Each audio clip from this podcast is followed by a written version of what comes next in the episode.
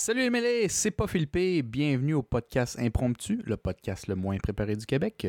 Toujours ce soir en compagnie de ma chère sœur Eva, a.k.a. The Anxious Foodie. Salut Eva. Salut! Et de moi-même, Marcos, a.k.a. le Peter Pan des temps modernes. Salut Marcos. Salut. Et finalement, euh, en invité spécial ce soir, Eva Léa. Salut Eva Léa. Salut! Qui nous vient en renfort euh, pour dire de la merde euh, en ce Mhm. beau soir de, de, de couvre-feu. C'est que c'est plate? Mais, euh, La Ouais. vie est lourde. la vie est là. Mais voilà. Donc, euh, Eva Léa, qui est euh, une amie, on s'est rencontrés à l'université, euh, où tu étais fresh off the boat au Québec pour vivre le, le rêve canadien, n'est-ce pas? le rêve Ah, canadien. pas du tout. Non? Ça faisait trois ans que j'étais là. Ok, ok. Qu'est-ce qu'il raconte? Ça commence bien. non, ça faisait déjà trois ans que j'étais là, euh, en vrai. Fait que, euh, ouais, c'est, je suis arrivée de France, pareil, en 2012, mais effectivement, on s'est rencontrés en 2015 à l'UQAT. Puis ça faisait déjà trois ans que j'étais perdue dans Ouais. mes études au Québec. Oh, ça s'est vachement mal passé quand je suis arrivée, là. Mais Ok. qu'est-ce qu'on en parlera un petit peu plus tard, mais en tout cas. Ouais, bah oui. Euh, fait que, euh, ouais. Allô, Oui, oui, oui. c'est moi.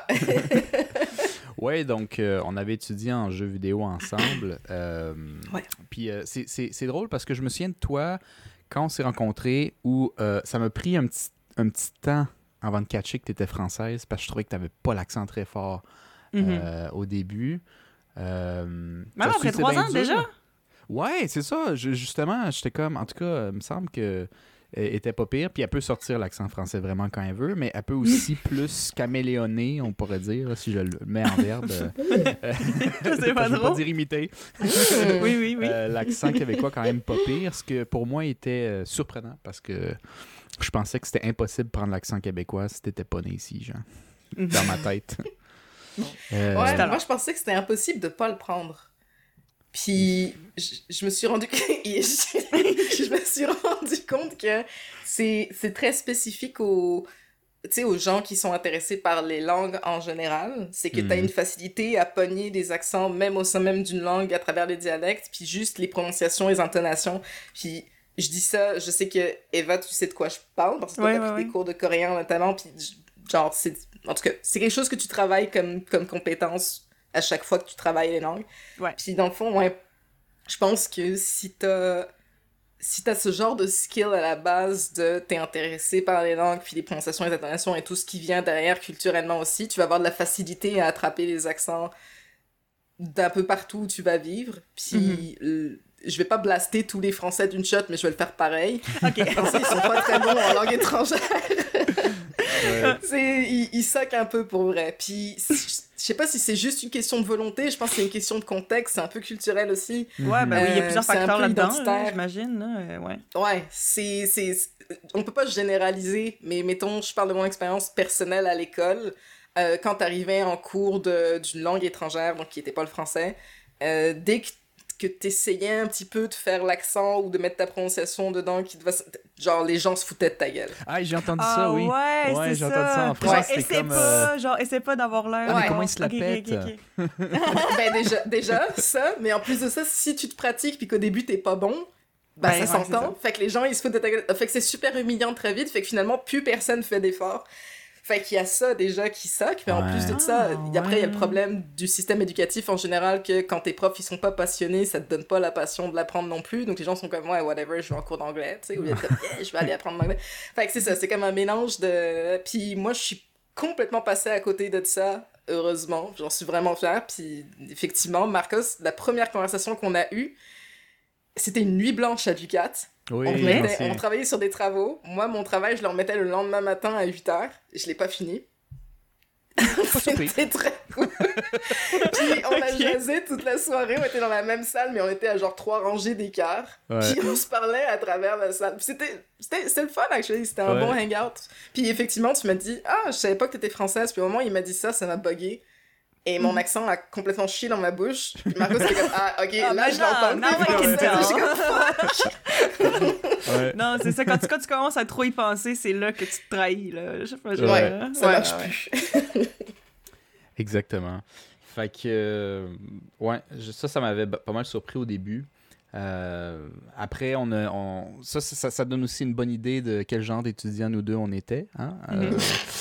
Euh, très à l'heure, la procrastination, c'était intense. Mais j'étais- j'étais j'étais agréablement surpris de rencontrer quelqu'un qui me faisait compétition là-dessus. Euh, la pro- La publicité qu'il fait. à ne pas faire ses affaires. Ça, c'est vrai que c'est- c'est rare, là. Ça, c'est. Ouais. Ouais, ouais. ouais, ça arrive jamais, là, surtout à l'université. Donc, euh, Non, procrastinatrice, euh, je comprends. Procrastinatrice un peu. Ah, ou- Pour vrai, c'est un mélange de plein de choses. En vrai, l'université, j'ai rushé parce que il y avait énormément de choses que je trouvais intéressantes dans tous les cours et j'avais envie de focuser sur tout à la fois. Et très vite, j'étais overwhelmed par je suis pas capable de passer d'un cours à l'autre et de switcher. Genre moi, ma session idéale, c'est tu me donnes deux cours en début de session et on fait juste ces deux cours-là non-stop jusqu'à la moitié de la session. Deuxième moitié de la session, on prend les trois cours qui restent puis on peut focuser sur les trois. Cinq cours à la fois, c'est beaucoup. Ah, c'est beaucoup, hein. Ouais. Ben, c'est ça, puis c'est... Tu sais, quand t'as des domaines qui sont vraiment variés, t'as du technique, t'as du théorique, t'as Mhm. de full académique, full recherche, puis genre, c'est, je trouve que c'est vraiment difficile de snapper d'un type de cours à un autre. Mhm. Et moi, j'avais, j'arrivais juste pas à accrocher avec ça. J'avais vraiment envie de donner le meilleur de moi-même, mais j'étais juste pas capable parce que j'aurais eu besoin de focuser sur un truc à la fois. Fait que ça s'est super mal passé à cause de ça, et je l'ai compris beaucoup trop tard dans mon cursus pourquoi est-ce que ça marchait pas. Mais en plus de ça, j'avais envie de performer parce que j'avais envie qu'on me voit comme quelqu'un qui performe, puis j'avais envie que les profs ils aient une bonne image de moi, puis il y avait tout ça qui genre me pesait full et Ouais, pendant c'est ce temps je remettais pas mes travaux parce que je paniquais. Ouais, c'est ça. Fait que c'est comme Mm, mm, mm. c'était vraiment pas évident. Puis pour vrai, c'était pas tant de la procrastination, c'est plus que je paniquais, puis ça me bloquait. Puis là, je me ramassais dernière minute, puis j'étais comme, bon, là, il faut que je fasse ma session de travaux au complet dans tous mes cours. Puis c'était Uh-huh. c'était infernal. C'était pas le fun. C'était pas Est-ce que fun. c'était comme de la, de la- de l'anxiété de performance un petit peu, tu penses? Ou... Euh, ouais, parce qu'en plus de ça, moi j'ai une histoire assez particulière avec ma venue au Canada. C'est que j'ai fini mes études en France, puis j'avais besoin de me trouver des études supérieures. Euh, en France, parce que le système il est hyper sévère, euh, c'est vraiment difficile de trouver une université qui vaut la peine, mettons, si tu passes par la façon dont le système il est foutu pour toi. Donc c'est en gros, c'est un répertoire en ligne des étudiants avec leurs notes et leurs performances scolaires en général. Puis ensuite de ça, ils te redirigent vers des universités où tu peux appliquer en fonction de ton niveau. Puis ensuite, il faut que tu appliques, puis il faut qu'on te sélectionne. Fait que c'est très punitif la façon dont c'est foutu, très intimidant aussi. Uh-huh. Et euh, s'inscrire à l'université ici, en contrepartie, c'est t'as-tu ton dernier diplôme? Ok, let's go. Puis c'est tout. Mhm. Fait que je me suis inscrite ici en jeu vidéo à l'UDM. C'est là où ça s'est mal passé la première fois parce que l'UDM, ça marchait juste pas avec moi comme système à la base, le type de cours. Puis ensuite, il y a eu l'UCAT. Mais le souci, c'est qu'à l'UDM, j'ai fait une mineure qui s'est mal passée. J'ai essayé d'aller faire une mineure dans un autre domaine, ça s'est mal passé aussi. Après ça, j'ai essayé de reprendre la première mineure, ça s'est mal passé. J'ai arrêté à la première session. Ok. J'ai pris un temps off. Fait que c'est comme... Mes parents, ils me disaient, dis donc, euh, va falloir que tu commences à trouver quelque chose puis que ça fonctionne. Ok, Et puis, il y avait le stress de performance de faut que j'ai quelque chose puis il faut que ça aboutisse. Faut que ça fonctionne, tu sais. c'est Ouais, faut que ça Ouais. se passe, genre. Mhm. Puis Ah ouais. ça aussi, ça a joué. Fait que je dirais stress de performance par rapport à ça. Je m'en fous d'être moyenne dans ce que je fais. Je Mm. veux juste que ça amène quelque part parce que j'ai besoin d'avancer. Je sais qu'on va parler de perte de temps plus tard, fait que c'est juste parfait. Ouais. Mais, euh, mais c'est ça, c'est avoir l'impression que tu progresses puis que tu te rends quelque part. C'était, j'avais besoin de ça quand je suis arrivée à l'UCAT et au début ça allait pas. Puis le fait que ça aille pas m'a pas encouragé à ce que ça aille mieux. Fait que, fait que ouais, c'est ça. C'était rushant un peu. Ça s'est fini. Rushant. oui, ça finit. D'ailleurs, quand, quand ça finit, moi, j'ai décidé de partir euh, avec mon, mon pack-sac. Puis euh, je suis parti pendant un bout. Immédiatement Euh, après. À seconde, ouais. À la seconde, Euh, c'est quand I'm out of Après, here. je, je suis parti, je suis revenu avec, à cause de la COVID, mais je suis revenu au pays, mais pas au Québec tant que ça. J'étais allé me perdre dans l'Ouest. Puis quand je suis revenu Mhm. de l'Ouest, ben figure-toi donc que toi, t'étais rendu avec ta compagnie. Raconte-nous ça. Mhm. Ouais. Euh... Ouais. Ok, ouais. ouais, ok. Fait que, ouais, bon, en tout cas, je vais recommencer au début. Fait que je finis l'UCAT. Euh, j'ai mon diplôme euh, officiellement que je reçois par la poste en 2020, donc j'ai terminé en 2019. Donc un an après le reste de la cohorte. J'ai travaillé pendant un an dans un studio montréalais. Euh, puis ensuite de ça, on a effectivement fondé un studio qui s'appelle Lucid Tales. On est cinq membres en ce moment. Euh, puis dans le fond, c'est pas c'est pas une entreprise, c'est une compagnie. Euh, et c'est un studio. Puis la différence là-dedans, c'est que c'est une coopérative de. Ouais. Ben, la, la, la, raison pour laquelle je fais la distinction, c'est qu'on la possède pas. C'est une coopérative de travailleurs, puis une coopérative de travailleurs, personne ne la possède vraiment. Ou à l'inverse, tout le monde la possède en même temps. Donc nous, on peut pas vendre des parts du studio. Mhm. Parce que c'est une entité qui s'appartient à elle-même, en fait. Donc c'est cool parce que ça te permet d'avoir l'espèce d'indépendance de personne peut venir avoir des influences. Les gens peuvent donner de l'argent pour nous aider, pour euh, financer des projets, y a pas de souci, mais ils peuvent pas nous posséder. Donc tu es sûr que tu restes indépendant. Ça, c'est pour et c'est contre, on s'entend là. Mais euh, mm-hmm. c'est empowering quand même de se dire, ben, tu, tu peux rien y faire. Il faudrait que tu sois membre si tu veux changer les choses. Mais dans une coopérative de travailleurs, il y a un système euh, hiérarchique qui finalement est démocratique. Donc c'est la c'est des votes, c'est des assemblées générales, c'est la majorité qui vote pour prendre des décisions. Il y a aussi un CA euh, qui est là pour prendre en général plus les décisions exécutives qui ont rapport au studio et non pas aux activités du studio. Mais ça reste que tu peux pas arriver tout seul et décider euh, ah ben on va vendre 50% des parts. Tu peux juste pas le faire. Mhm. Donc, c'est cool pour ça parce que ça protège les travailleurs. C'est ça l'intérêt de faire une coopérative de travailleurs, en fait. C'est que comme t'as pas un patron qui possède l'entreprise, mais que tous les travailleurs possèdent l'entreprise à part égale, ben, tu sais qu'il va y avoir une dynamique d'entraide immédiatement. Bah, puis il n'y aura pas de dynamique d'abus qui va se développer non plus parce que c'est un intérêt de personne. Mhm. Mhm. Donc, ouais, donc on a fondé ce studio-là. Puis, turns out qu'on a été la première coopérative de travailleurs en jeux vidéo au Canada. Ah on ne savait pas. on oh, était sûr qu'il y en avait d'autres, mais on ne savait pas. Donc on était quand même fiers. Mais après ça, il y en a quand même quelques-uns qui ont commencé à pousser aussi. Euh, donc c'est cool de voir qu'il y a une espèce de mouvance. De toute façon, vous l'avez vu, genre dans les actualités, ce qui se passe avec les studios AAA en jeux vidéo en général, les abus, les problèmes de marginalisation, de racisme, d'agression, etc. Ben, quand as un modèle qui ressemble à ça, tu t'en sauves un peu plus parce que si tu te fais choper, tu te fais dégager par la hmm. majorité du studio, puis t'as pas de problème hmm. de, de contrôle et de pouvoir, justement. Euh, donc ouais, c'est encourageant de voir qu'il y en a de plus en plus, et puis euh, nous, on travaille sur notre premier projet de jeu en ce moment, on sait pas quand est-ce qu'il va sortir, parce qu'on n'a pas d'argent, donc c'est difficile de le financer puis de le faire rouler, mais ça se passe tranquillement, pas vite. Euh, puis on a dévoilé un trailer pour ce jeu-là l'an passé, qui mhm. sur notre chaîne YouTube. On a commencé à faire des devlogs aussi de ce projet-là parce qu'on s'est dit que les gens seraient peut-être intéressés à voir comment est-ce qu'on le construit. Genre le processus euh, de, de, Ouais, c'est ça, le derrière les coulisses, mhm. c'est ça. puis, euh, puis dans le fond, c'est ça, on est encore en activité. Ça fait deux ans qu'on existe et on roule, donc on est content. c'est mieux que beaucoup de gens qui démarrent. Mais t'es très vite coincé. Là. Ça, c'est la réalité du, du jeu vidéo, c'est que si tu pars indépendant puis que tu démarres ton propre studio, euh, très vite, tu vas être confronté à si on n'a pas de sous tout de suite pour faire le projet, on va être mal éventuellement bientôt. Et euh, c'est tout ce que ça te prend, c'est que ton premier projet, il parte puis qu'il fonctionne, et après ça, ça roule. Mais faut lancer le premier, puis c'est pas, mhm. c'est pas facile. Mais bon. Hmm. Ça, ça, j'ai quand même confiance que nous, ça va bien se passer. On va prendre ça relativement tranquille, puis on est safe dans la façon dont on prévoit les choses aussi. Mais ouais, c'est, c'est, c'est intimidant, pour dire le moins. Ouais. Mhm. Euh, est-ce qu'il y a des matins tu te lèves et tu le regrettes ou... Euh?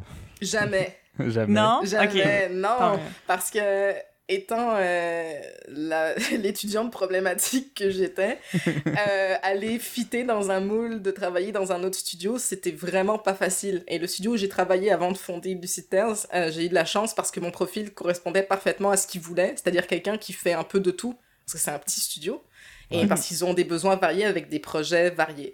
Mais je suis pas une spécialiste en quoi que ce soit de particulier. J'aime dire que je suis animatrice parce que c'est ce que je préfère faire et c'est ce que je fais le plus. Mais en vrai, je suis capable de faire plein d'autres trucs aussi.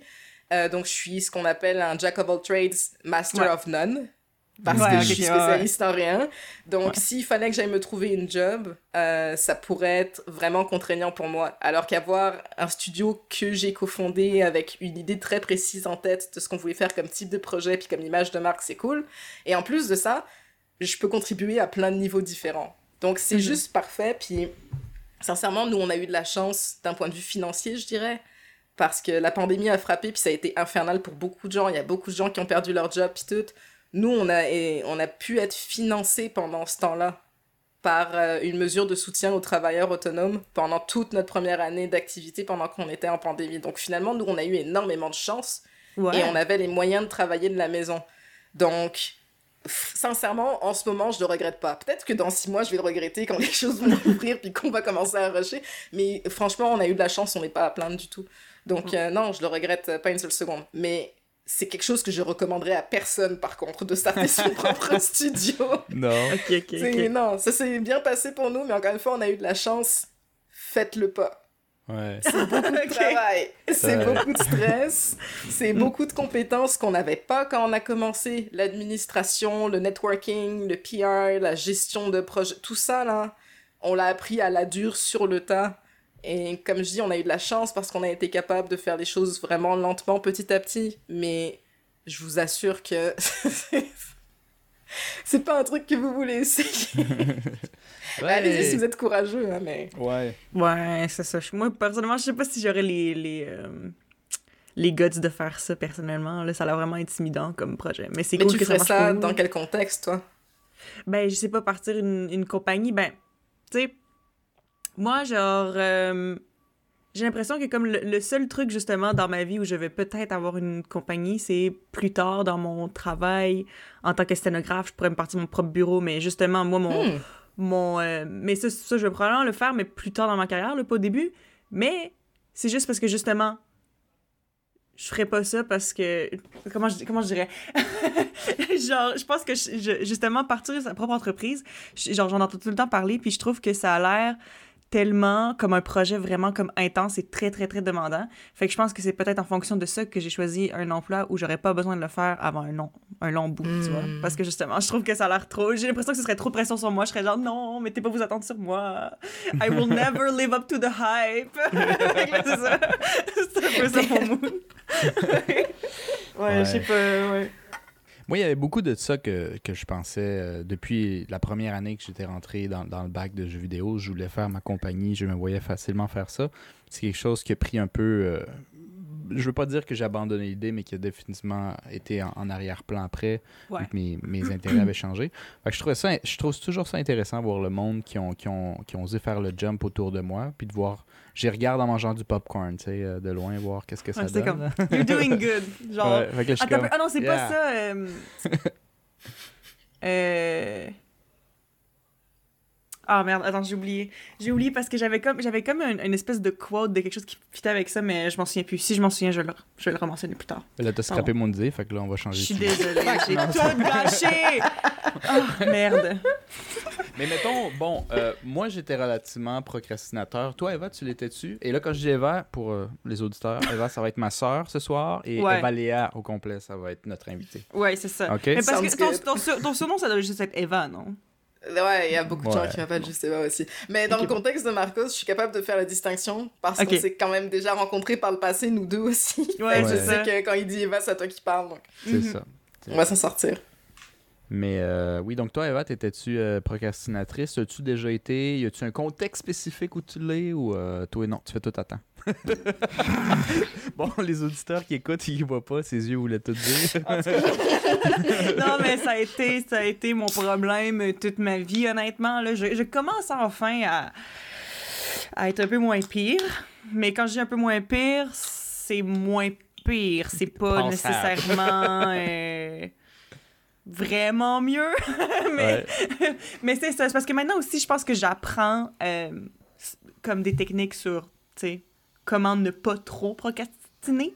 Ouais. Mais aussi, j'essaye de plus trop me m'auto-flageller quand je procrastine parce que ça non plus, c'est pas bon. Ça non plus, c'est pas bon. Mais, euh, mais ouais, genre, moi, toute ma vie, j'ai toujours, toujours, toujours procrastiné. Là. Même le nombre de fois où on se faisait dire, ah, commencez les projets dès maintenant, un mois avant. Tu sais, moi, j'étais là trois jours avant à faire, ah, oui, je devrais peut-être commencer. Moi, j'ai j'ai tout le temps fait ça pour plein de choses euh, dans ma vie. Euh, mais, tu sais, c'est juste parce que comme je pense que c'était vraiment de l'évitement là, pour ma part là. Ben, je pense ça. général, les gens qui procrastinent, c'est ça, c'est de, de, Mhm. de essayer d'éviter to avoid. Mais tu sais, c'est pas. Dans le sens que, comme, c'est pas. C'est pas parce que je suis lâche de le faire. Bon, parfois, oui, là, on va pas se le cacher, là. Oui, là, ça m'arrive des fois que c'est juste comme. Ah, ça me tente pas. Mais euh, j'ai l'impression que la plupart du temps, c'est quand c'est une tâche que je sais qui va être difficile pour moi. Donc, on dirait que je, je repousse toujours à plus tard parce que je veux pas faire face que ça va être difficile pour moi. Même si. Même si c'est difficile, ça veut pas dire que je suis pas capable. Ouais. Mais, je sais pas, c'est mon- c'est vraiment mon cerveau, c'est vraiment un système comme de. Je sais pas, là, comment dire, là. Mais, euh, Ça, me- pas. ça me fait penser, je ne sais pas exactement poursuivre ce que tu as dit, mais ça me fait penser à ce que tu as dit avant, l'anxiété de performance, où moi j'ai l'impression Ouais. que des fois, euh, quand je procrastinais, c'est parce que si j'allais le faire, j'allais le faire, là, ça allait être sa coche, mais c'est tellement de travail de stress que je veux éviter, ce travail-là est de stress que je me donne à moi-même. Fait que je Mm. décide de faire autre chose, mais autre chose qui est quand même productif, là. Tu sais, je vais pas perdre mon temps. Fait que des fois, euh, j'allais pas faire mon travail à, à l'université, mais j'avais décidé de me lancer sur l'histoire de la série, par exemple. C'est comme aucun, aucun Mhm. rapport, mais, mais tu sais, je suis pas en train de regarder euh, Netflix. Je suis en train de faire quelque chose d'important pour ma croissance personnelle, mais qui a juste fucking aucun rapport avec ce que je devrais faire en ce moment. tu sais. Juste comme pour Mhm. essayer d'éviter euh, Ouais, l'obligation. Je sais pas si vous, ça vous fait ça des fois. là. Ou si vous, Ouais. c'est straight up regarder le plafond jusqu'à temps que ce soit trop tard. Non, moi, en général, euh, c'est ça aussi. Je, je, vais finir par faire euh, quelque chose d'autre. Je sais pas ce que je suis censée faire. Euh, tu sais, je me fais souvent tu sais, des to-do lists. C'est une des manières de, de me rendre productive, moi, personnellement, parce que j'ai tout le temps un petit boost de sérotonine quand je coche Ouais. quelque chose. Là, fait que je suis comme, waouh, puis là, ça continue. Mais, euh, tu sais, c'est. C'est. J'ai complètement perdu le fil. Qu'est-ce que je voulais dire? Est-ce que tu regardes juste vois, plafond ou est-ce que tu fais quelque chose de... je te jure, j'ai juste bu du thé. C'est des choses qui arrivent, hein, je m'excuse. hein. Mais, euh, Ah, c'est correct. fait que, attends, genre, qu'est-ce qu'on disait exactement? Juste La avant? question, c'était, est-ce que tu vas juste fixer le plafond Oui, quand oui, tu oui, procrastines ou... Je me fais des to-do list. Ok, c'est ce que je disais. Oui, je me fais des to-do list, mais, tu sais, je vais me faire une to-do list avec plein, plein, plein de choses juste pour, comme, tu sais, même des choses hyper faciles que j'aurais pas besoin de mettre sur ma to-do list, que c'est urgent.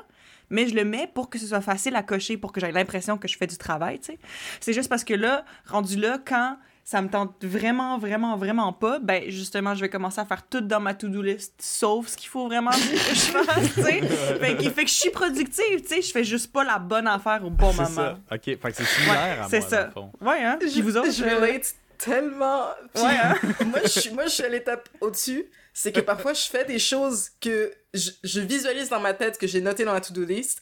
Je les finis. Et ensuite, je vais les rajouter dans la liste, puis je les coche. Oui, Ah, ça, je fais ça, ça, je fais ça.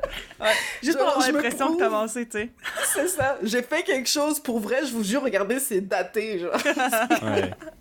Mais en vrai, ça me fait penser, puis ça, je veux pas te tuer la conversation avec ça, mais euh, j'ai vu une publication en ligne, j'ai vu deux publications en ligne en fait sur le même bouquin récemment. Il y en a un qui a été fait par un prof euh, qu'on avait à l'UCAT. Euh, Puis il y en a un autre qui a été fait par une célébrité que genre Sé- Sérieusement, c'est la personne la plus alliée de l'histoire de l'humanité. Il s'appelle Matt McGorry, puis il a joué dans une. Moi, je, Ah ouais. je l'ai- découvert dans la série How to Get Away with Murder. Euh, puis il, il est incroyable, ce gars-là, mais en tout cas, bref. Je ferme ma parenthèse. Euh, c'est un livre qui s'appelle, je pense, There is no such thing as laziness. Et ça explique que le fait de, quand on pense qu'on est lazy puis qu'on procrastine, en réalité, il y a tellement de sous-mécanismes qui se passent dans notre tête que c'est pas parce qu'on n'a pas envie de le faire parce qu'on est lazy. C'est Mhm. qu'il y a une raison puis une explication à ça. Et Absolument. considérer ça comme du laziness, c'est vraiment un, un mécanisme d'autoflagellation de comme je suis pas Exactement. en train d'être productif en ce moment, je suis lazy. Alors qu'en fait, il y a tellement d'autres raisons pour lesquelles t'es pas en train de faire ce que t'es supposé faire. Puis je pense qu'on les a déjà dites là. C'est le stress de performance, le stress de. En ce moment, ça va me demander tellement d'énergie de me mettre dedans puis de produire quelque chose de bon. Puis si ça fail, je vais mal le vivre. Qu'on le Mhm. C'est repousse. noté là-dessus en général, puis tout. Fait que tu sais, t'as comme T'sais- pas envie de. Ouais, Fait non, ben c'est ça, ouais. ça. Ouais, vraiment. Puis- Mais c'est parce que c'est ça aussi, parce que moi, personnellement, je, je, je pourrais dire que comme avoir vraiment juste le sentiment de genre, ah, j'ai envie de, de, de rien faire juste pour rien faire. Tu sais, je veux dire, c'est- c'est c'est vraiment rare. En général, j'ai envie de faire les choses. C'est juste que c'est difficile de les faire quand même à cause de justement plein de raisons, comme tu as dit. Fait que ouais, moi, je, suis- moi, je suis vraiment d'accord que la lâcheté, c'est comme. C'est pas le bon mot. C'est pas exactement le bon mot euh, dans la plupart Ouais. des contextes, là, je pense. Là. Ouais. Ouais, Mhm. ouais. Moi, je pense qu'il y a définitivement ça un peu. Mais est-ce que vous, quand vous avez procrastiné, c'est-à-dire qu'on n'était pas lazy, mais qu'on faisait pas ce qu'on avait à faire, puis Mhm. qu'à finalement, tu finis par le faire dernière minute, une, une- une de mes fiertés à moi, c'est d'avoir rendu un, un- un essai de 10 pages sur le cinéma des immigrants au Québec, euh, que était à remettre à minuit le lundi. Mhm. Euh, ben, dans le fond, le minuit, ça devenait comme la première minute du mardi, là, tu sais. Mhm. Ok, ouais, donc Puis, le lundi euh, soir. à Donc, le minuit, lundi genre? soir à minuit, genre. Ouais, ouais, ouais. Puis euh, j'ai ouvert mon ordi, puis j'ai commencé à écrire mon nom sur la page couverture à 9h le matin, la journée même, tu sais. Fait que j'ai fait les Ok. 10 pages, j'ai tout fait, j'ai tout corrigé, j'ai envoyé ça à 11h le soir. Fait que j'ai fini une heure à l'avance. Puis euh, j'avais eu, 60 l'avance? j'avais eu 75%. J'étais Ouais. comme genre, euh, ah, Chris, c'est quand même dur, t'as fait ça quand J'ai fait ça aujourd'hui. Fait Puis je trouvais que puis ça, ça reflète, drôlement, c'est ma plus grande fierté parce que ça a été mon plus intense. Je dis pas que je suis fier de faire ça de dernière minute, mais je me dis, j'étais agréablement surpris de la note vue. dans le- Considérant le Considérant le contexte. contexte. Ouais, t'en es Euh, très bien sorti. Ouais, Mais je pense que ça revient aussi un peu à, dans mon cas. Moi, je le prends avec le temps puis le, le- le recul, ou puis un peu le stress de performance où c'est pas que je veux avoir 75, mais c'est comme si je me faisais tellement pas confiance des fois d'avoir 100% ou 95 à, à temps que des fois je m'auto-sabote. Puis après, euh, je le fais en une journée, j'ai fait 75. 75, si je l'avais fait un mois à l'avance, je l'aurais pas bien digéré. Mais là, je le fais la journée même. Au contraire, c'est malade. Je suis un Ouais. dieu, tu sais. fait que, euh, on, on dirait qu'il y avait cette espèce de manière-là où je pouvais toujours justifier la note à moi-même, moi devant le miroir, parce qu'anyway, je me suis mis dans les pires situations pour le faire. Fait que je suis quand même bon, tu sais. je pense que, honnêtement, ça m'arrivait souvent à l'école de, de faire ce genre d'affaires-là. Euh, je sais pas vous autres, là, mais tu sais, on parle à voix haute, puis ça m'a fait penser à ça. Mhm, mhm, ouais. Moi, il, y avait, y avait un projet que j'avais fait. euh, je me souviens, c'était euh, à ma première session d'université où j'étais à l'UDM. Puis c'était un cours de philosophie chinoise que j'avais euh, dans, dans le cadre de mon programme d'études asiatiques. Puis euh, pour vrai, ce cours-là, je, je, je l'aimais pas vraiment. Je veux dire, c'était intéressant, correct, là. Je veux dire, il y avait des trucs que, que je lisais, puis j'étais comme, ah, ok, ça va, mais je pense que c'est la façon dont c'était enseigné, puis en tout cas, puis j'étais pas tant into mon programme, fait que je pense qu'il y avait plein de facteurs, mais je suis vraiment pas là-dessus. Mais à la fin, j'étais comme, mais là, tu sais, il est trop tard pour abandonner, même si ça me tente plus de faire le projet. Fait que là, j'ai procrastiné, j'ai procrastiné, j'ai procrastiné. Puis euh, moi aussi, je pense que j'avais fait tout le texte euh, comme, ben, moi, je pense qu'il était à remettre genre à, à midi, genre dans le truc du dépôt du prof, genre. Ouais, j'avais commencé la veille, là, puis tout. Puis pour vrai, euh, tu sais, je- pense pas que j'ai 75, là, je pense que j'ai peut-être genre 70, de quoi, quelque chose comme ça. Mhm. Mais c'est parce que pour vrai, moi, je me souviens que je me relisais, puis j'étais comme, hey, j'ai vraiment dit n'importe quoi, là. Fait que le fait que, pour que je me relise, puis j'étais comme, man, j'ai vraiment dit n'importe quoi, et j'ai passé, j'étais comme, comment? Genre, même moi, je comprends pas ce que j'ai fait. Genre, je comprends pas, je comprends pas la matière, je comprends pas, je comprends pas les explications, j'ai vraiment fait n'importe quoi dans ma tête, j'étais comme, c'est ça, genre zéro, puis j'ai passé. J'ai pas eu une note Ouais. extraordinaire, mais j'ai passé. Ça, c'est un Ouais. vrai miracle. Un miracle de Noël. J'irais même jusqu'à dire. Peut-être ça. Ouais. Moi, ça m'est jamais arrivé, ça. Non? Jamais? J'ai j'ai jamais, j'ai jamais performé vraiment sur un truc fait à dernière minute. Ben, c'est-à-dire que j'ai jamais eu la satisfaction de je l'ai fait à dernière minute, puis mettons, j'ai eu 75%, puis je suis comme, ah, damn, je suis fière de moi. Je suis comme, non, pour vrai, j'ai soqué, j'aurais pas dû faire ça, parce que la façon dont ça avait affecté ma santé mentale après ça, Ouf. genre, ça me prenait trop de temps à m'en remettre pour que je savoure la note que j'ai eue. Mais de toute façon, j'ai jamais eu une note assez bonne pour que ça vaille la peine d'être, d'être genre, célébrée. Ça Par contre- célébré. Par contre, euh, euh, ok. Fait que, à l'UCAT, il y avait un cours, il y avait des cours de dessin de- d'introduction au, euh, au concept art. J'aurais pas dû dire ça. Bon, c'est pas grave. En tout cas, j'ai remis les travaux à dernière minute dans ces cours-là, puis j'ai eu des super notes et j'étais fâchée. Parce que j'étais comme. Pourquoi? J'ai été présente à quatre cours sur toute la session. J'ai tout remis à la fin. J'ai apparu dans le programme. Je suis à peu près sûre que la personne qui donnait ce cours à cette époque-là savait pas qui j'étais visuellement. Et c'est- c'est ça. Et là, j'ai comme. Je, je m'en sors avec un A, puis j'étais comme, c'est pas, c'est pas correct. Ça, Ok, devrait, ouais, pas, ça devrait pas se passer. C'est pas normal. Ça aurait pas dû se passer comme ça ça. aurait pas dû arriver. To be fair, c'était pas des mauvais travaux. Genre, je sais que ce que j'ai remis, c'était pas de la sauce. C'était le seul cours dans lequel j'ai performé de toute la. de- Non, c'est ça. C'est c'est juste que j'étais comme, c'est pas. C'est pas juste. Et les gens, ils ont été là, genre, à l'heure, à tous les cours. Il y a des gens qui sont forcés. Et moi, j'arrive, je wing ça, genre, sur une idée qui a été volée à quelqu'un d'autre. En plus, j'ai vu quelqu'un faire un truc et j'étais comme, c'est vachement cool. Je l'ai pas, attendez, je l'ai pas volé à 100%. C'est-à-dire que cette personne-là a abandonné ce qu'elle faisait. Elle était comme, bah, finalement, je vais plus partir là-dessus. J'étais comme, bah, je vais m'inspirer de cette technique-là, puis je vais le faire. Puis j'ai une super note. Juste comme, c'est pas, c'est pas, c'est pas correct. C'est pas Moi- correct. Moi, je rajouterais là-dessus sur la procrastination que ça m'a fait euh, devenir très. euh, mon niveau de. pour m'adapter dans la vie, c'est excessivement monté aux dernières minutes. Moi, je sens que dans mon cercle d'amis, entre autres, là, si euh, on, me donne quelque chose à faire dernière minute ou, ou euh, je sais pas, quelqu'un doit présenter quelque chose puis il me dit Hey, je peux pas, là, j'ai le trac, là, je peux pas. Puis il me donne les papiers puis il dit Toi, vas-y en avant, j'ai l'impression que je pourrais me défendre juste parce que j'ai tellement été dernière minute dans ma vie souvent, puis Ouais. avec, avec peu de matériel, qu'on dirait qu'à cette heure, je te dis pas faites-moi ça, là, parce que ça, me- ça me crée du stress pareil, c'est pas bon pour ma santé. Ouais. Mais on dirait que je peux bien le gérer parce que j'ai tellement été souvent dans cette situation que genre, pff, I know what it is. Non, je- parce, je- parce que tu dis ça, puis justement, j'étais comme, t'es mieux de pas dire que tu performes mieux sous pression, parce que le truc, pour vrai, là, genre j'en parlais justement avec mon coloc, là, euh, le fait, euh, parce que même lui disait, ah oui, je performe mieux sous pression avec les larmes qui coulent à cause du stress de l'école.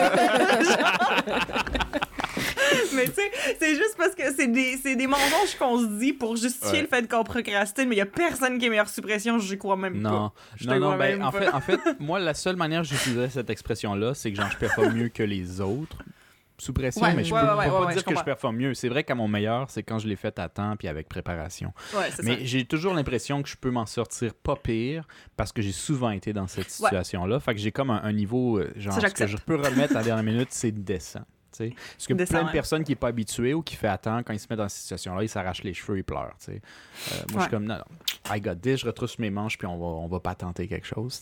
Mhm. Euh, mais tu sais, j'ai- des exposés orales, j'ai fait de même. J'ai des, des présentations de projets devant des professionnels que j'ai écrit sur un coin de table 10 minutes avant. Il y a plein de trucs de moi que j'ai fait. Puis j'ai juste allé faire une performance.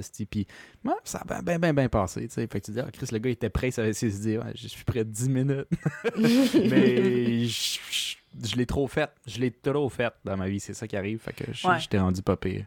Un petit peu trop pas, souvent. euh, Ouais. Ouais, mais là, là, je fais comme toi, au final, euh, je fais plus attention aujourd'hui.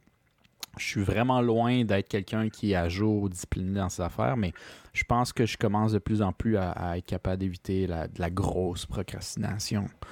C'est Euh, ça. Faut juste ajuster un petit peu. Là. Parce que c'est ça, c'est que je procrastine encore tout le temps, mais je procrastine moins longtemps qu'avant. Mais je procrastine Mhm. tout le temps un peu. Parce que Ouais, c'est- ouais. c'est c'est non négociable. là. Je peux pas juste faire quelque chose au moment où ça m'est demandé. Là. C'est- Moi, c'est impossible. Fait que, mais je procrastine moins qu'avant et je sais quand mettre une limite de genre, OK, là, ça n'a pas de bon sens, fais-le. mais ça, ça, m'a pris longtemps avant de, de, de me rendre à ce point-là. Euh, toi, euh, est-ce que tu penses qu'il y a un moment où t'as comme vraiment. euh, est-ce que. Ouais, non. Ça commence encore. Ça continue encore? Euh, non, en fait, en fait, franchement, c'était. Ah man, je sais même pas par où commencer. Genre, je- c'est- c'est- ça sonne vraiment comme si je me flattais moi-même de dire ma psychologie est trop complexe, mais en vrai, je panique. Genre, ma tête, elle me, fait, elle me traumatise tellement. Il y a des trucs pas logiques qui se passent là-dedans, puis j'arrive pas à le gérer. Mais en vrai, le problème que j'avais à l'université, je pense beaucoup, c'est que tu travailles beaucoup tout seul. Mhm. Euh, puis la façon dont je me faisais, non pas dont je me faisais violence, mais dont je relativisais ce que je- la façon dont je, je gérais mon temps puis mes travaux, c'est que je me disais ça n'implique que moi. Donc à l'époque où c'était Mm. juste sur moi que ça avait un mauvais impact, c'était chiant, mais c'était pas grave. Puis quand on a commencé Ouais. à se ramasser dans des travaux de groupe, là j'aimais vraiment pas ça parce que je voulais pas être la personne qui était le boulet dans l'équipe. Mhm. Et euh, je pense que c'est un peu à l'UCAD dans les travaux de groupe que c'est venu me chercher puis que j'ai réalisé j'aime pas du tout la situation dans laquelle je mets les gens qui travaillent avec moi. Faut que je provide. Parce que je peux pas Mhm. prendre le risque de les mettre dans une situation de merde. Puis ça a commencé à venir à partir de là. Mais il y avait encore le problème de je suis à l'UCAT, je suis pas sûre dans quelle mesure est-ce que ça m'intéresse vraiment de finir mes études ici. Ma motivation est pas à la bonne place. J'ai l'impression de courir après un diplôme juste pour courir après un diplôme. Il y avait comme tous ces problèmes-là ensemble. Mais petit à petit, c'est venu.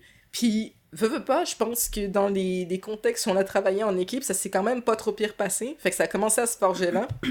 Et ensuite, on a fondé Lucid Tales. Et là, je pense que c'est le moment où ça a snappé dans ma tête que je peux plus fuck up c'est je me suis embarquée là-dedans parce que j'ai décidé que je le ferais donc c'est un risque que j'ai pris mais en plus de ça je suis avec parmi mes meilleurs amis je peux pas leur leur, faire à l'envers tu sais il y a la pression sociale de comme dans l'équipe il y a mon chum déjà pour commencer. Ouais. encore une fois il y a des amis dont je suis vraiment proche. Je peux pas faut que j'assure. Et je me suis beaucoup posé la question puis je pense qu'on va l'aborder un petit peu plus tard de euh, la neurodivergence. Parce qu'il y a eu cette espèce de, je veux pas dire de mode, mais de tendance où les gens ont commencé à se demander s'ils avaient pas tous un petit peu des DHD. Euh, puis je pense que pour beaucoup, ça part de quelque part de super sincère de se poser la question de est-ce qu'il y a un problème avec moi?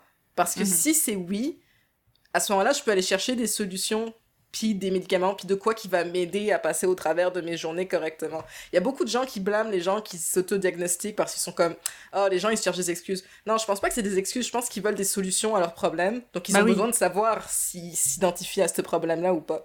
Ouais. Et je me suis posé cette question-là. J'ai pas fait de diagnostic ni quoi que ce soit, euh, mais j'ai discuté avec pas mal de gens qui l'avaient, puis j'en suis arrivée à la conclusion que je pense que je l'ai pas. J'ai un autre problème d'attention, puis de focus, puis de peur de performance.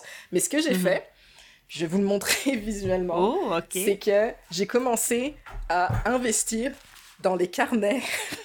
ok. Puis ça a l'air con dit comme ça, mais j'écris tout tout le temps.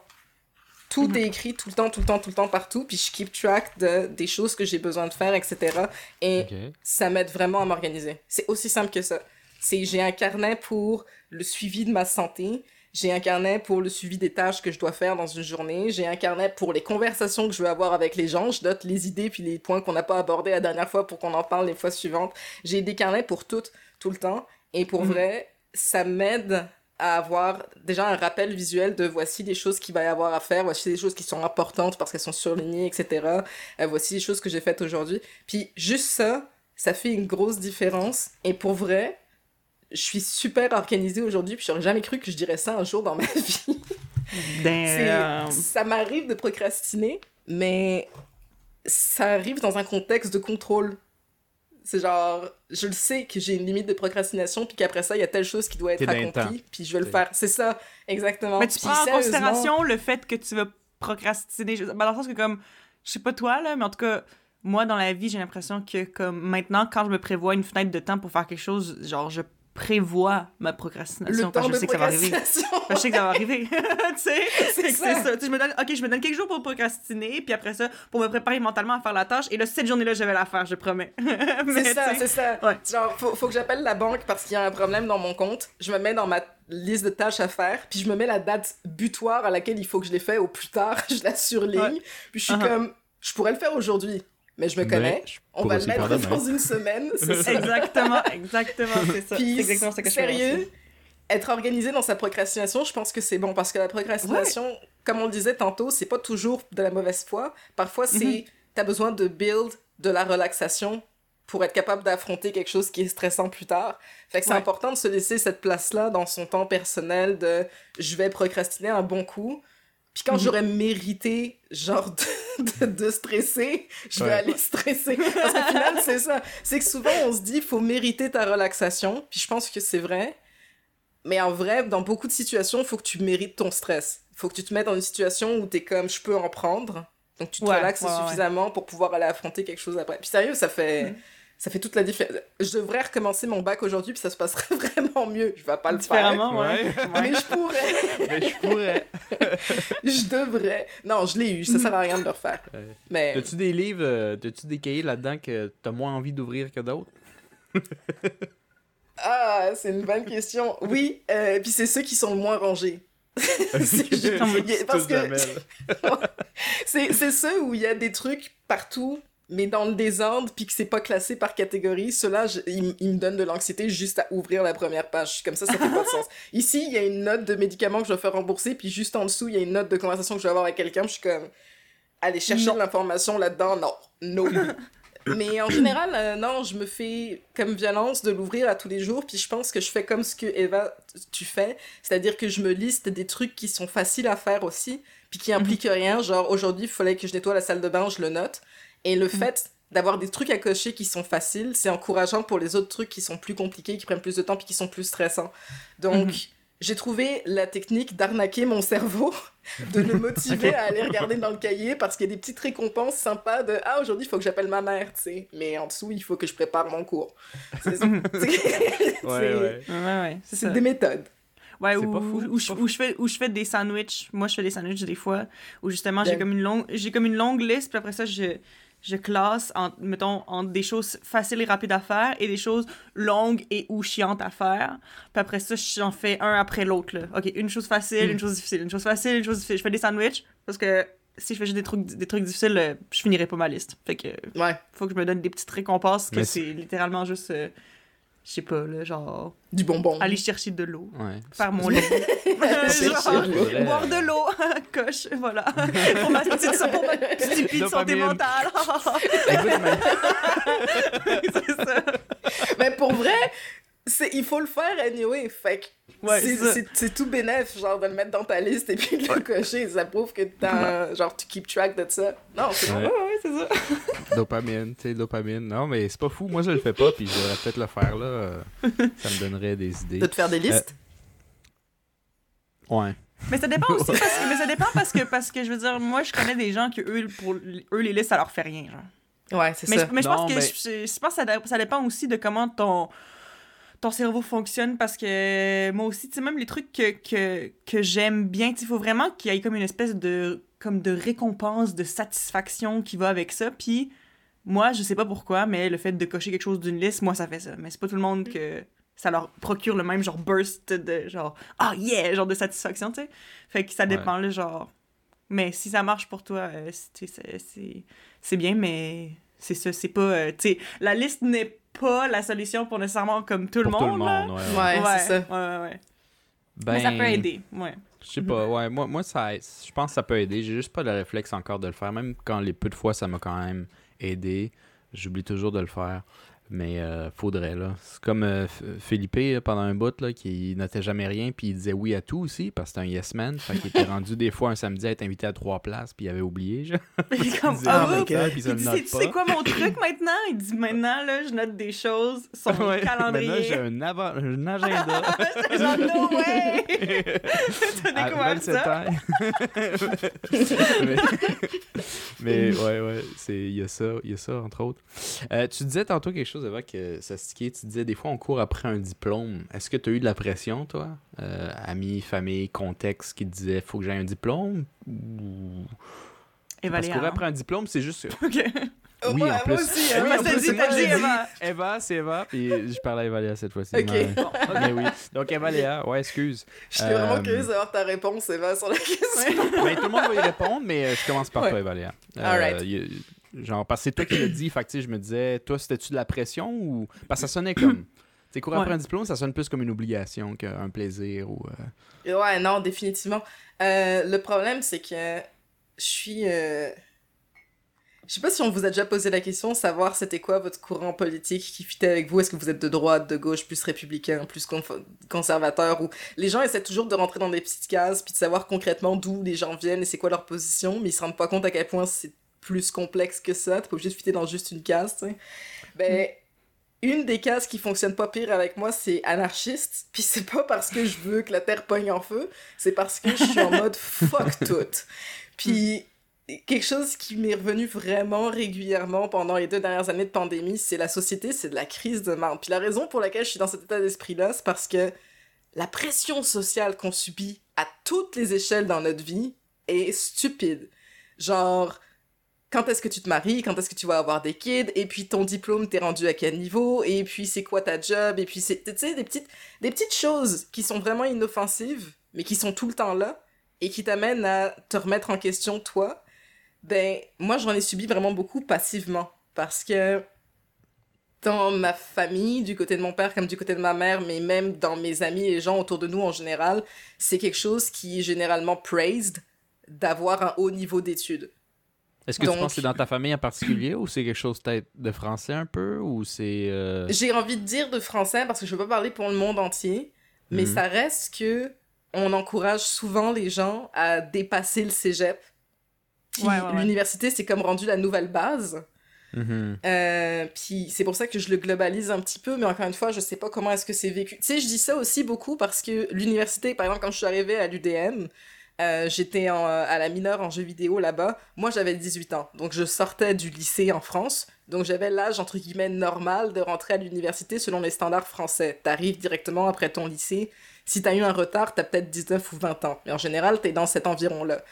Et Mhm. les gens qui sont considérés en retard par rapport à la société, c'est ceux qui ont genre passé 20 ans ou qui ont genre même 30 ans, qui ont des kids, une famille, des affaires de même. Puis c'est soit parce qu'ils ont pas fait l'université à l'époque, soit parce qu'ils reviennent pour partir dans une branche différente. Mhm. Et je sais pas comment ça se passe en France parce que j'ai pas fait l'université en France, mais ici, quand je suis arrivée au Québec, j'étais vraiment surprise de voir des gens qui arrivaient de partout avec euh, des backgrounds vraiment différents, puis euh, dans des Mhm. tranches d'âge vraiment éclatées. Mais j'ai trouvé ça super cool parce que Mhm. ça m'a fait réaliser que t'es pas obligé tout de suite très tôt dans ta vie de savoir où est-ce que tu t'en vas puis qu'est-ce que tu veux faire. Ça peut prendre du temps. Ouais. Et moi, quand je en suis fait, c'est normal à- que ça prenne du temps, d'après moi, en fait. Ouais. En, en Ouais. fait, soit tu le sais vraiment tôt dans ta vie, puis c'est facile pour toi, parce que c'est aussi un thing. Il y a des gens, ils savent que oui. c'est ça qu'ils veulent faire, puis ils y vont direct et ça se passe bien. Soit tu le sais, puis t'as de la difficulté à cause des études ou de je sais pas quoi d'autre dans ta vie. Soit tu le sais juste pas, puis tu te cherches pendant un temps. Mais je pense, je vais globaliser encore, en France, il y a une espèce de mentalité de rends-toi le plus loin possible, le plus vite possible, parce qu'à partir de là, tu vas build du capital. Mm. Donc, on veut pas que tu rushes longtemps dans ta vie, on veut que tu sortes de cette vie de jeune adulte où t'as pas d'argent, t'as pas d'études, etc. le plus vite possible pour te mettre bien. C'est- Hmm. C'est bienveillant, c'est pas mal intentionné du tout. Le souci, c'est que c'est beaucoup de pression parce que si tu sais pas ce que tu veux faire ou tu sais pas par où passer et qu'on voit que tu tournes en rond parce que tu cherches, ben on va te le reprocher. Mhm. Fait que c'est ça l'affaire. C'est que moi, j'avais un peu cette pression de comme... En plus, je savais que j'avais envie d'aller en jeu vidéo, je savais que ça me parlait, que ça venait me chercher, mais le côté trop théorique et académique du jeu vidéo à l'UDM, ça me bloquait. Et là, j'étais comme fuck, je suis supposément dans le domaine qui me plaît, mais ça marche pas, qu'est-ce qui se passe? Mm. Et c'était un mélange de je comprenais pas ce qui se passait et de hum, j'ai jamais vraiment eu de gros problèmes dans mon éducation par le passé, fait que mes parents comprenaient pas pourquoi ça marchait pas tout à coup. Et en Mhm. plus de ça, j'avais immigré, donc j'étais dans un pays que je connaissais pas, j'avais pas mes repères, j'avais pas mes amis. Je vivais chez mon père, chez qui j'ai jamais vécu. J'ai vécu chez ma mère toute ma vie, j'ai grandi chez elle, j'ai vu mon père régulièrement, mais je vivais pas avec lui. Donc là, Mhm. j'arrivais dans sa famille à lui, il fallait que je m'adapte à ça aussi. En tout cas, il y, y a plein de choses qui fonctionnaient pas. Et dans tout ça, le temps, l'horloge tourne, puis il faut que je me cède. Et c'est ouais donc je dirais il y avait cette pression là il y avait encore une fois un peu la pression sociale que tu te mets tout seul aussi de te dire ouais ben les gens ils sont rendus là moi aussi je devrais mais Mhm. avoir des amis qui étaient plus vieux que moi qui reprenaient les études du début à l'université etc c'était rassurant d'un côté parce que je me disais ok tu sais je suis pas la seule à être perdue puis ça me Mhm. fait penser à une époque, je voulais me faire tatouer un truc, je l'ai jamais fait parce que j'ai jamais eu le cash, mais je voulais me faire tatouer la quote de Lord of the Rings, Not all those who wander are lost. Parce que Ouais. c'est vrai. Ah. C'est pas parce que tu te balades que t'es perdu. Et je trouvais que c'était un tatouage qui irait super bien à Marcos parce que quand on me pose la question de Marcos, il fait quoi aujourd'hui, je peux pas répondre. Il Mais ça veut pas dire qu'il est perdu. Ça, moi, ça veut pas dire qu'il fait rien. hein. Ça veut pas dire qu'il fait rien. C'est genre, et en fait, t'es en train de vivre ta best life parce que Mm. tu prends ton temps, tu fais juste ce que t'as envie. Et je pense que c'est un truc que les gens ils oublient. C'est qu'avec leurs objectifs de j'ai besoin de mes études, puis j'ai besoin de scorer ça, puis ça après, les gens Mhm. oublient de prendre le temps de respirer, puis de vivre, puis de juste se poser la question de c'est quoi que je veux, tu sais. Puis t'as le droit de changer Mhm. d'avis à mi-chemin en plus. Tu peux te Mhm. dire aujourd'hui c'est ça que je veux, puis dans deux ans t'es comme bah tu sais quoi? Hmm, plus cette direction-là, plus ça. C'est des, Ouais. des choses qui arrivent, puis c'est pas la fin du monde, mais c'est pas c'est pas comme ça que la société elle pense, surtout dans un système capitaliste. Et je pense que c'est ça. La, la, la mentalité est un peu globale, puis je dirais que ma pression à moi, c'était un peu ça. C'était pas tant la famille qui pensait à mal, c'est pas tant la société qui pensait à mal, mais c'est un mélange de toutes ces ondes-là, de il y a un modèle idéal, ce qui est faux, et il Mm. faut trouver ta place par rapport à ce modèle idéal-là. Je trouve que quand tu suis pas nécessairement la, la mentalité actuelle, moi, j'ai aucun problème de vivre peut-être légèrement en marge du cheminement euh, typique. Mais je sais que, entre autres, moi, j'ai eu la pression et sûrement Eva aussi parce que on a les mêmes grands-parents, euh, surprise, surprise. Euh, ah! euh, ah! nos, grands-parents sont Vous êtes related? Ouais, ah oui? nos, grands-parents, c'est eux qui ont payé pour nos études. ils ont toujours essayé de nous donner le meilleur, les meilleures opportunités, les meilleures options pour nous. Très encourageant. Et en mm-hmm. plus, ils n'ont jamais vraiment jugé dans où ce qu'on s'en allait, tant qu'on allait quelque part puis qu'on allait à fond, le plus tôt possible. Il y avait toujours ce petit côté-là. Et puis, euh, moi, j'ai toujours été, j'ai pas des cadres, j'ai été nécessairement le pire. Je me suis jamais vraiment comparé. Mais moi, je changeais d'idée tout le temps. Puis en plus, j'allais dans des domaines plus artistiques qui garantissent rien. Fait que eux autres, ça les stressait un peu. Là. Je sais que mon grand-père, il, il, me disait, il faut, faut que tu ailles le plus vite possible parce que sinon tu perds une année de salaire. Puis ça, c'était son, son point, le, son argument le plus fort. Perdre une année de salaire. Une année de salaire, ouais. Puis, puis c'est là où je sentais peut-être une espèce de déconnexion avec peut-être sa génération parce que j'ai pas vécu la même chose que lui. Puis il a pas vécu la mhm. même chose que, que moi. Parce que moi, je me disais, mais perdre une année de salaire, c'est quoi à part peut-être pas avoir le char de l'année puis une TV plasma, tu sais. Je, mhm. veux dire, à part ça, ça change quoi au final? Euh, après, si pendant cette année-là, que j'ai peut-être, je suis pas sur le marché du travail, qu'est-ce que j'ai fait? Moi, c'est plus ça qui comptait, tu sais. Si. Fait en tout cas, moi, je me, je me, perdais parce que je changeais beaucoup d'idées, parce que j'avais envie de faire quelque chose, mais j'étais un peu une girouette dans mes envies, etc. Puis euh, je pense qu'après un bout, après, vers la fin du jeu vidéo, vous avez été un peu témoin où j'ai commencé à apprendre un peu de japonais, surtout Evalea, parce que Evalea, tu te défends en japonais, plus que moi d'ailleurs. Ah ouais? Euh, je sais pas si c'est encore le cas, mais... un peu rouillé? Eva avait un, certain niveau, mais euh, tu me l'avais dit déjà même à l'époque, ça faisait des années que tu avais arrêté, mais tu t'es, tu t'étais rendu à un niveau plus élevé que moi je m'étais rendu. Mm-hmm. euh, puis j'avais comme parti sur une chaire où ça me tentait vraiment parce que, en fait, d'une autre, euh, d'une autre manière, euh, Eva, hein, ma soeur, elle, elle était à vivre en Corée, puis ça m'avait, m'avait dit, mhm. je peux t'apprendre l'alphabet en, en, une heure et demie. Toute la famille autour, de... je me souviens, c'était Noël, elle avait dit, mais non, ça se fait pas. J'ai été le cobaye, je l'ai vu, puis moi, ça m'a comme eye-opening. Oh, je peux apprendre toutes les langues. fait que j'ai décidé d'aller en fonction. Puis tu sais, encore là, j'étais encore en mode vraiment, mais j'ai ma carrière, faut que j'aille en jeu vidéo. Fait que j'étais comme, qu'est-ce qui pourrait me faire voyager vraiment à l'extérieur de mon continent, mais toujours avoir une possibilité de jeu vidéo? Puis j'ai pensé Japon, tu sais. Fait que là, je suis rentré sur le japonais, etc. Mais euh, je, m'égare. Ce que je voulais dire, c'est, euh, j'ai eu la, pression familiale euh, de d'arriver à certains points, entre autres. moi, vers 28, quand je me suis rendu compte que j'avais ça, 27, 28, puis que j'étais toujours pas placé professionnellement, j'ai juste décidé de flip the table puis dire juste ah fuck it là, j'ai déjà perdu mon temps, fucking YOLO, je vais aller tout de suite pendant que je peux encore courir puis que je suis pas trop lettre, let's go, tu sais. Que j'ai décidé de faire ça. Mais euh, vous, je sais pas comment vous avez euh, géré ça, cette pression-là qui devait être euh, sociétale, familiale ou des proches. j'ai peut-être une meilleure idée d'Eva, mais encore là, pour les auditeurs, toi, Eva, ma soeur, Comment tu. Ce que là, tu viens de dire genre trois fois tout de suite, genre Eva, mais en parlant d'une personne différente chaque fois. Fait non, non, non, c'était toi à chaque fois. je te jure. C'est un peu. It's a little bit confusing. Mais c'est parce que le pire, c'est que c'est ça, entre amis, Eva Léa, on l'appelle Eva, fait que des fois, ça sort tout seul, là. Ouais, ouais, c'est, c'est, c'est, dur. On va trouver quelque chose d'autre. Un nom de code, ouais. Euh... non, je te dirais que les gens dans la moyenne, ils sont pas mal lazy, puis ils m'appellent tous Eva, fait que... Ouais, c'est ça. On va, on va trouver. On peut dire Eva, ma soeur. Appelez-moi Léa. Non, juste Léa pour ce soir. Ça va okay. m'aider à... C'est pas naturel, mais euh, c'est comme appeler Philippe Louis. C'est pas naturel pour moi, c'est weird, puis c'est son vrai prénom, genre. Ouais, ouais, ouais, ça, c'est bizarre. Mais, euh, OK. Fait que là, on va t'appeler Léa. Mais là, je parlais à toi, Eva. OK? OK. OK, OK. Là, c'est rendu toi, Eva, ma soeur, puis Léa. OK? D'accord, d'accord. Bon donc, tu me posais la question? Ouais, parce que j'ai quand même une meilleure idée, parce que, je veux dire, t'es ma soeur, on a la même famille, mais quand même pour les auditeurs, toi, Eva, euh, comment tu t'as-tu senti cette pression-là d'avoir un diplôme, de te rendre à, tel point dans ta vie, à tel âge, ou pas vraiment? Comment tu... Hum, ben, semi... Euh, moi, définitivement, j'ai l'impression que j'ai toujours eu une semi-pression. Tu sais, pas, pas super intense, là, mais tu sais, une, petite, une petite poussée dans le dos pour aller... Euh, à l'université. Puis ça, je pense que, tu sais, ben, au moins faire des études supérieures, là.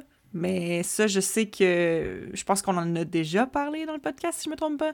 Mais c'est juste parce que, tu sais, vu que notre père est salvadorien, puis que, tu sais, lui a grandi dans, des, dans une situation, tu sais, beaucoup plus difficile que nous, tu sais, il m'a toujours dit, tu sais, t'es vraiment chanceuse d'avoir l'accès aussi facile à l'université, tu peux faire ce que tu veux. Fait que, tu sais, pourquoi pas y aller un peu? C'était un peu ça son minding. Mais, tu sais, j'ai jamais senti que j'allais me faire. euh, voyons, euh, enlever du. du euh, Tu sais, le truc là, que tu fais quand quand, avant de mourir, là, pour dire à quoi tu laisses les choses. À qui tu laisses tes choses. Comment on appelle ça déjà? Ah, de l'héritage? Un test. Ouais. Un testament. testament. Ouais, testament. Ouais, c'est ça. J'avais pas l'impression que j'allais me faire enlever du testament si j'allais pas à l'université, tu sais. c'est ça que je veux dire. Euh, Mais, euh, mais comme je, je me sentais que, tu sais, comme mes parents, ils auraient été, peut-être un petit peu déçus si j'étais pas allée, tu sais. Mais en même temps, j'ai jamais ressenti une pression qui m'affectait dans le sens que, ben, tu sais, j'ai- j'ai toujours, euh, j'ai eu des idées changeantes un peu toute ma vie, puis je savais que je, comme, que je, je pouvais pas vraiment juste m'attendre à avoir une seule idée, puis continuer là-dedans. Je pense que je le savais un peu toujours que j'allais finir par changer d'avis. Euh, puis tout ça, c'est sûr que pendant un moment, surtout quand j'étais au cégep, je me sentais mal de faire un espèce de va-et-vient, parce que définitivement, j'ai, commencé en, dans un programme de langue au cégep. Après ça, j'ai fait tremplin deck. Après ça, j'ai fait le début d'une technique comme d'audiovisuel. Puis après ça, je suis revenue en langue. Fait que, tu sais, j'ai comme... J'ai, puis j'ai fini le programme de langue. Fait que j'ai comme pris une pause, j'ai fait autre chose, puis je suis revenue, tu sais. Fait que, en tout cas... Puis moi, je me souviens qu'au au cégep, je me disais « Ah, mon Dieu, mais c'est fou, là. Genre, je prends plus que deux ans pour faire mon cégep. » Mais comme... Mais après ça, je regarde ça, puis presque tout le monde a pris plus que deux ans à faire leur cégep, là. Honnêtement, je, trouve que c'est presque rare, les gens qui ont pas changé de voie à n'importe quel moment. Fait que ça. Je me suis vraiment décomplexée à un certain moment. Puis, tu sais, à chaque fois que je changeais de domaine, je me sentais toujours un peu mal parce que j'étais comme, c'est sûr que j'aimerais ça, trouver quelque chose qui fait vraiment avec moi, puis juste pouvoir me concentrer là-dedans, puis en, en tu sais, be done with it, là, tu sais. J'ai toujours voulu ça, mais en même temps, moi, je le sais que si quelque chose ne me passionne pas, je suis pas capable de continuer, fait que, tu sais, ça a été comme très naturel pour moi, dans le sens que je pouvais juste pas faire autrement, là, tu sais, genre, mhm. je- j'arrive tellement pas à me botter le cul si je suis pas genre 100% dedans. Tu sais, moi, c'est tout ou rien, là. Fait que, puis justement, c'est tout ou rien. Fait que, tu sais, moi, vraiment, qu'il y avait un programme que j'étais pas tant sûre, ben, c'est comme si j'étais plus capable de me motiver pour rien. Fait que là, j'avais des notes de marde. Puis le pire, c'est que c'est même pas que je suis pas intelligente, que je comprends pas. C'est juste, je suis pas capable. Je suis pas capable de me motiver quand ça me passionne pas.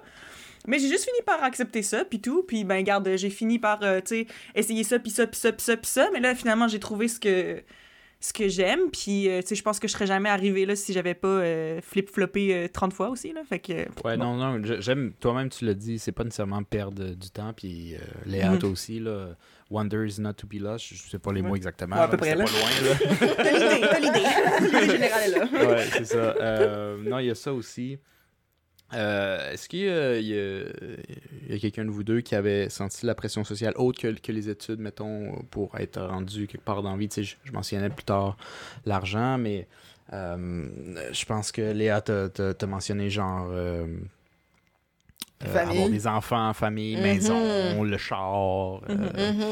Est-ce que vous, vous l'avez senti? Tu sais, Eva, Eva, toi, t'es encore aux études, fait que tu l'as pas encore senti, mais là, Léa, toi, t'as plus d'excuses, t'as fini l'école. euh, J'ai moi plus aussi, fait que... Non, non, non, t'en as plus. que- comme si, comme si l'é- l'école c'était un paramètre, genre Ouais, que les gens ça. prenaient en considération. Là. Je peux te jurer que quand t'es une femme, école ou pas école, il y a un moment où les gens ils te posent la question. Oh my god, fait que c'est le moment où je commence à pourrais- vent. Ok, c'est ça qui pourrais se comme- passe là. Vas-y, on est là. Tellement t'es mal pris, mais c'est parce que t'as 28 ans, là, Léa. C'est parce que Ah, euh, faudrait que tu prennes Non, à mais reproduire. Pour, pour vrai, pour vrai euh, vas-y, Brent. euh, on est là pour t'écouter. Vas-y. Alright. Bon, ça va me faire plaisir parce que si, mais ça n'a pas de bon sens. Pour vrai, le souci, ok, le gros problème que j'ai par rapport à, je pourrais m'en foutre. Euh, en vrai, je pourrais m'en foutre. Le souci, c'est que quand tu sais pas à 100% c'est quoi que tu veux, c'est hyper malsain. Parce que, mettons, euh, tu sais que tu veux des kids, puis tu te dis, je veux attendre d'être prête, ou je sais pas trop quoi, ou d'avoir les sous, ou whatever. C'est comme Mhm. c'est une réponse facile aux gens. Tu sais que t'en veux pas, et ils disent, ouais, c'est pour quand les enfants, soit tu leur réponds, genre, ouais, à un moment donné, comme parce que tu t'en fous, soit tu t'es sincère et tu dis, mais moi, j'en veux pas, et tu t'embarques dans un autre débat.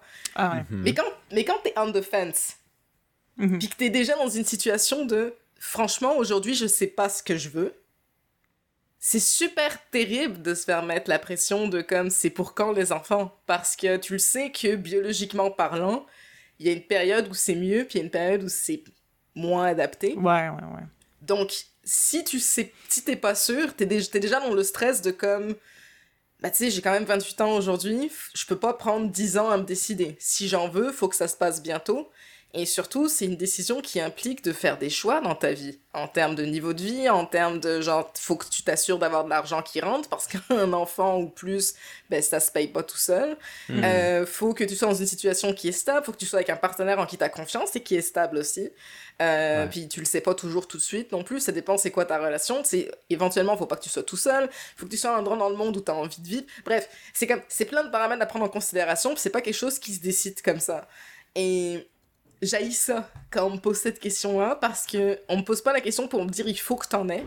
Ouais. C'est juste que tu sens que les gens, ils ont vraiment envie que t'en aies, puis tu comprends pas pourquoi est-ce que ça les passionne à ce point-là. C'est pas eux qui l'ont, les gamins. Ouais, c'est vrai, hein? Alors, why do you care so much?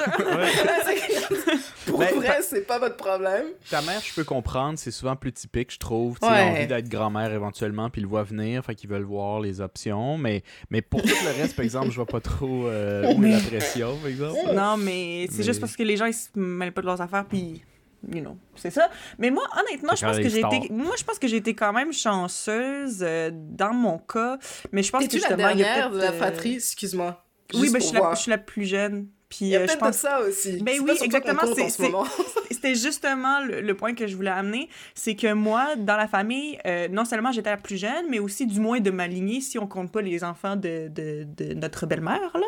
Mm. Euh, je suis la seule fille et je suis la plus jeune. Fait que c'était tout le temps, ah, Eva, le petit bébé, la petite fille, blablabla, whatever. Puis j'ai l'impression que cette image-là m'a tout le temps un peu suivie. Fait que, tu sais, c'était jamais à moi qu'on demandait quand est-ce que j'allais avoir des enfants. Tu sais, c'est comme, ah, c'est Eva, la petite jeune, tu sais, je veux dire. Fait que je pense que c'est ça, là. Moi, j'ai jamais ressenti de pression, mais je pense que c'est dû à mon contexte, puis aussi, ben, I guess que j'ai une famille quand même assez cool là-dessus qui me met pas de pression, mais aussi que c'est ça, c'est que de toute façon, Eva, c'est la petite jeune, puis c'est ça, elle est en train de faire ses petits trucs de petite jeune dans son coin de petite jeune, fait que c'est ça, fait que j'ai jamais eu ça, mais tu sais, je connais tellement de monde qui ont, qui ont eu cette pression-là que c'est définitivement présent, je suis juste privilégiée à ma propre manière, là, mais c'est ça. Ouais, dans ta Ouais. situation.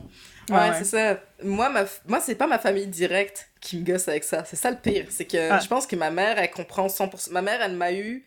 Elle était enceinte de moi, elle avait 24 ans. Moi, à 24 ans, j'avais pas fini mon bac encore. Fait que c'est même pas envisageable pour moi, à cette époque-là, de me dire, ouais, je vais tomber enceinte, y a pas de souci, tu sais. Euh, Puis je pense que j'étais même pas encore avec, euh, avec mon, mon copain actuel. Donc, bref, c'est. Et, et je pense que cette espèce de non-gap générationnel qu'on a entre elle et moi, parce qu'elle m'a eu quand même relativement jeune dans sa vie, fait qu'on se comprend quand même, qu'on communique bien, on a une bonne complicité, puis elle comprend les inquiétudes que j'ai, puis elle n'est pas du genre à me foutre de la pression par rapport à ça. Elle se dit, moi je pense que ça va arriver un jour, même si Eva Léa, elle dit, ouais, non, je veux pas avoir de gamin, et comme, non, ça va arriver, je le sais. Puis ça me fout pas de Mhm. pression parce que je trouve ça drôle, puis je Mhm. pense que à quelque part elle a raison, parce qu'elle elle sait comment je suis. Mais bref, elle me stresse pas avec ça, elle me pose pas de questions. Sincèrement, elle s'en fout. Est-ce que je vais me marier un jour? Pff. Elle est contente que j'ai fini mes études, c'est déjà ça qui a été achieve, c'est pas. Puis mon père est un peu dans le même état d'esprit, c'est-à-dire que j'ai fini mes études, j'ai starté mon studio, ça va quand même pas pire. Euh, on n'a pas de l'argent qui coule à flot, mais on a quand même un salaire qui est régulier si les choses continuent à aller bien comme ça, peut-être qu'à un moment donné, il va avoir des kids. Mais tu sais, pour ce que ça vaut, lui, il a un fils, puis il a une fille. Ils sont plus jeunes que moi quand même pas mal, mais il y a d'autres options, disons.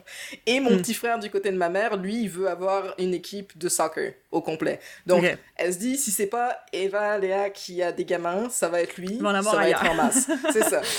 ouais. Mais tous les autres gens autour, plus loin, je sais pas pourquoi, ils ont besoin de savoir si à un moment donné je vais avoir des gamins. Et moi, ça me tue. Parce que. j'ai- En fait, je pense que ça me tue parce que j'ai pas la réponse moi-même. Si je l'avais, ça serait tellement plus simple. Mais le fait que je le sache pas, ça- c'est un truc que je mets dans un coin de mon cerveau parce que je veux pas y penser maintenant. J'ai d'autres choses à faire. Je veux pas avoir des enfants avant d'avoir pu voyager. Parce que je voyage pas avec mes gamins, ça c'est hors de question. Ouais, Euh, je te je veux pas avoir. Tu sais, je veux pas avoir des enfants tant que je vis dans un appartement que je loue qui me coûte la moitié de mon salaire par mois parce que Hmm. c'est c'est tout c'est too much. Euh, Mhm. Puis je sais que je pourrais pas l'assurer. En plus de ça, en ce moment, notre salaire, il, pour l'instant, il est stable. Mais ça veut pas dire qu'il va rester comme ça forever. On est sur un Mhm. contrat en ce moment, mais qui finit, on n'a plus d'argent qui rentre, donc il va falloir trouver une solution. C'est pas le moment d'avoir des kids non plus. Bref, il y a je veux pas y penser maintenant parce que de toute façon, je suis pas en état d'y penser de façon reposée, de me dire, ok, est-ce que maintenant ça me tente pour de vrai ou pas?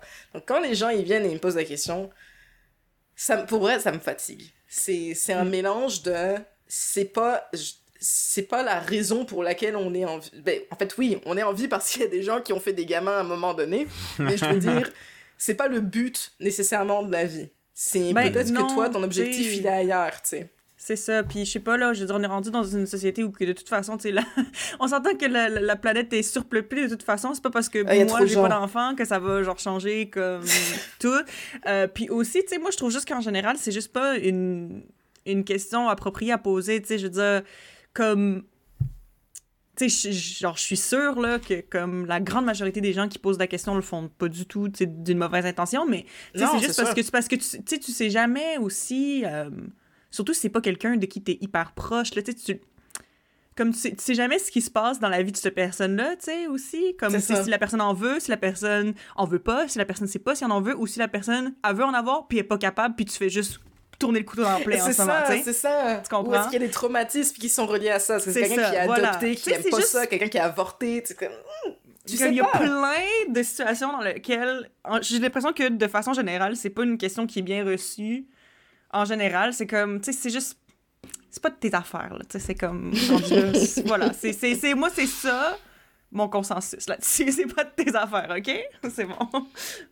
Je suis quand même d'accord. C'est quoi, toi, euh, ta position par rapport à ça, Marcos, en tant qu'homme? Est-ce que c'est Ouais. quelque chose que... Où est-ce qu'on a remis en question ton wondering, genre, justement, en ce moment, hein, puis te dire, ouais, quand est-ce que tu te poses puis que tu trouves une job? Je, je trouve que mon style de vie est, est- est assez intense d'une manière. Moi, je le, je, le- je le vois pas intense, mais je me suis fait sentir que c'était assez intense. Euh, que j'ai, vraiment les deux côtés, mais j'ai personne qui est neutre. C'est quand je dis mon style de vie puis ce que j'ai fait dans les dernières années, il y a personne qui est juste comme moi standard, tu sais, c'est toujours euh, Ouais. ah ouais, c'est malade ou genre Trop c'est pas un cool. peu chaotique ta vie, tu sais, il y a comme c'est toujours un ou l'autre. Can be both. Euh, ah, It can be both. Genre Ben, ça peut ça- être euh, ouais. chaotique et extraordinaire en même temps. oui, oui, oui. Non, mais c'est ça, je veux dire, c'est que euh, à l'intérieur de mes amis proches, de ma propre famille, j'ai comme des deux camps, puis euh, je le prends pas mal, mais j'ai de la misère à vraiment prendre un parti moi-même. Le monde qui me dit c'est malade ce que tu fais, je suis comme ben pas tant que ça là, calme-toi. Puis le monde qui me dit c'est chaotique, tu vas je sais pas qu'est-ce que tu vas faire dans 10 ans, je suis comme ben là, c'est pas si pire que ça non plus, calme-toi. Des deux bords, je suis comme là, c'est genre pas la fin du monde là. Sais. Mais euh, j'ai j'ai j'ai ma- j'ai pas nécessairement eu de pression, juste du jugement. Puis ça c'est comme inévitable. Euh, c'est sûr que tu vas te faire juger. Mais moi, je trouve que j'ai été relativement chanceux ou même quand on me jugeait, j'ai au moins toujours senti que la personne qui me jugeait essayait du moins de, sa personnalité puis de ses, priorités dans de me souhaiter le meilleur. Tu sais, que Ouais. ce soit que ma vie est chaotique, c'est comme je te souhaite que ça se range parce que je te souhaite le meilleur, mon style de meilleur, et vice-versa, le Mhm. monde qui sont malades, il dit continue comme ça, si rêve pour moi, je, je voudrais mille fois faire ta vie. Tu sais, c'est comme il y a, il y a les Mhm. deux gens. Il y a beaucoup de gens qui ont peur de faire le saut. Puis moi, je trouve que c'est peut-être parce que je l'ai fait, il y a définitivement une partie de personnalité, mais pour l'avoir fait, je trouve que honnêtement, vous exagérez le saut que ça peut être. C'est pas si gros que ça. Ouais, ouais, c'est jumper, là, mais euh, c'est pas euh, fucking sauter du mont Everest par en bas, là, chill out, là. Puis tu peux... Le truc, c'est que le monde oublie des fois que, tu le fais, là, puis tu te rends compte que c'est pas ton vibe, là. Retourne à la maison, c'est réglé, là. C'est... Ça, c'est ça. C'est pas compliqué, c'est pas... euh, Après, si tu viens d'un pays pauvre, que tu pars vraiment avec rien, style de l'Amérique latine, peut-être, tu sais, ça, je peux comprendre. Mais tu sais, en tant que Canadien, tu te dis c'est courageux, là. C'est pas tant, là. C'est, fais-les, puis si t'aimes pas ça, reviens à la maison. C'est pas compliqué. Mais, mais, mais en même temps, to be fair, euh, pour avoir vécu en France une bonne partie de ma vie, c'est pas. Mhm. Le Canada, c'est énorme. Ensuite, tout de suite en dessous, t'as les États-Unis, C'est aussi énorme. qui, et, qui, est, qui est énorme aussi. C'est très américain, puis c'est pas hyper attirant. Ouais. Et sinon, faut que tu traverses les océans. Ouais. Ouais. Quand tu vis en, en Europe, t'as accès à tous ces petits pays-là qui sont autour super facilement, parce qu'en plus de ça, ça te coûte vraiment pas cher et c'est vraiment pas long de s'y rendre. Et C'est vrai, ça. depuis jeune, on t'envoie faire des voyages à l'étranger pour développer ta langue ou pour genre euh, découvrir l'architecture parce que tu étudies en art ou c'est genre c'est quelque chose que j'ai fait. Donc très vite t'es familiarisé avec le concept de tu sors de ta zone de confort et de ta maison puis tu t'en vas ailleurs puis il y a une culture et une mentalité qui est différente et tu sais c'est cool. Fait que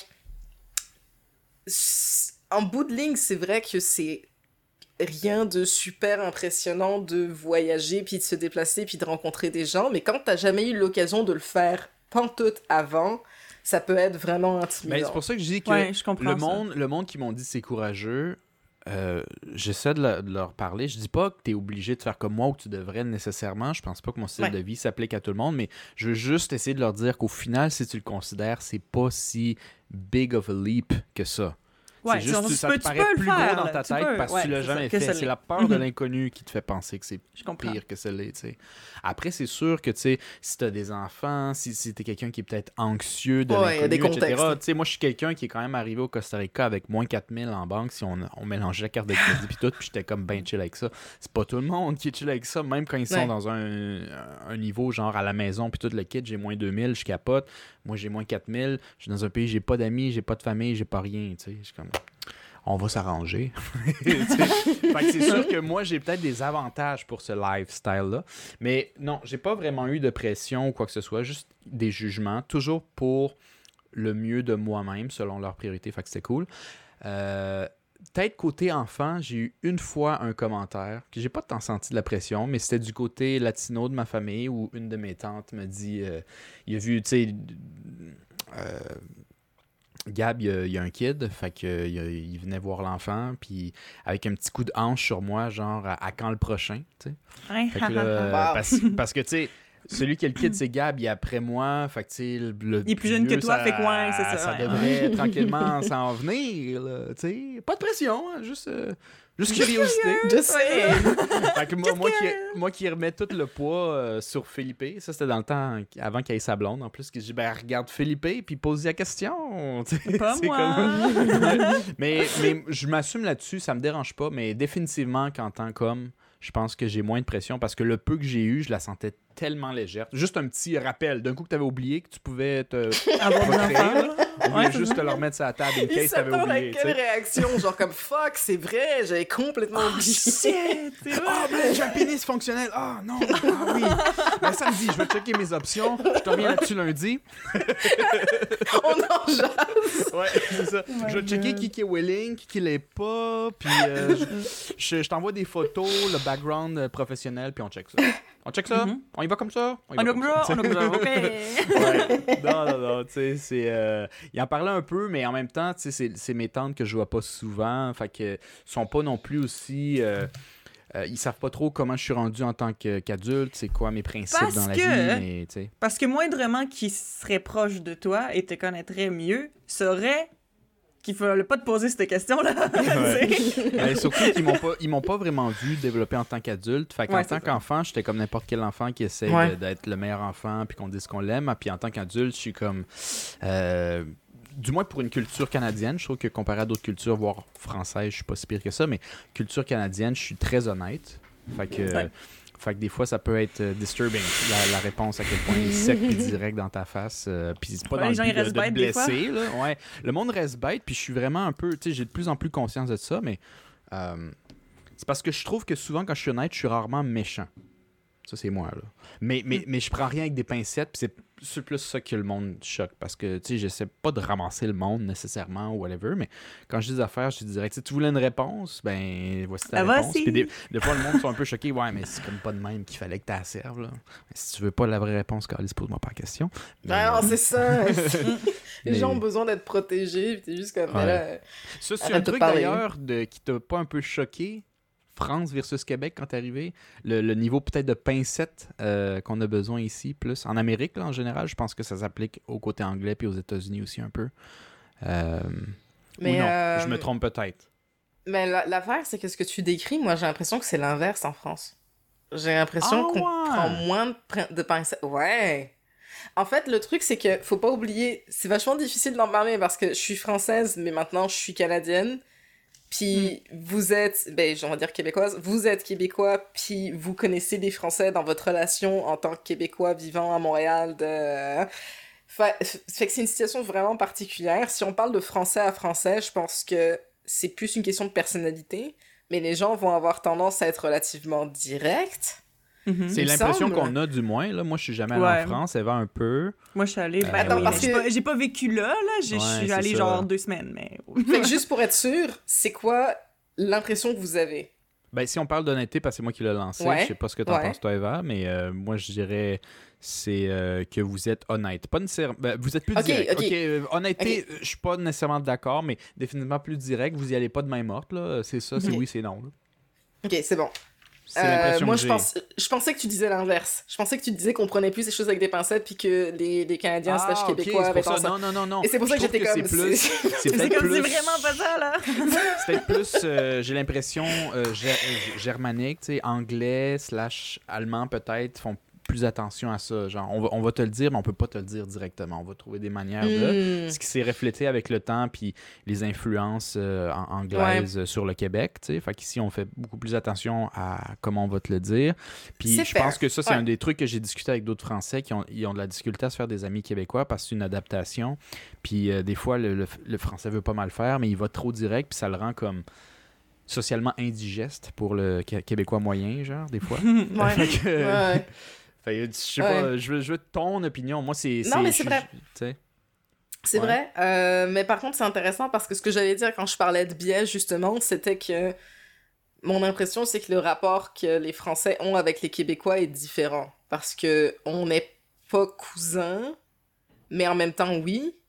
Puis en hmm. même temps, vous êtes en Amérique du Nord, fait que vous êtes vraiment loin. Hmm. Fait qu'il y a hmm. une espèce de lien familial, genre, qui traverse les océans, qui est intéressant, mais en même temps, on est tellement pas le même peuple. Fait qu'il y a, je pense qu'il y a une volonté, j'ai l'impression qu'il y a une volonté de la part des Français, mettons les Français qui sont en France, qui voient du monde euh, qui arrive euh, du Québec, d'être plus doux, parce que c'est comme, ah, c'est l'occasion de, genre, frolic avec du monde qui parle la même langue que nous, puis, tu sais, fait qu'on va y aller doucement. Mais d'une façon générale, Mm. Sans discrimination, les Français sont juste vraiment tranchants.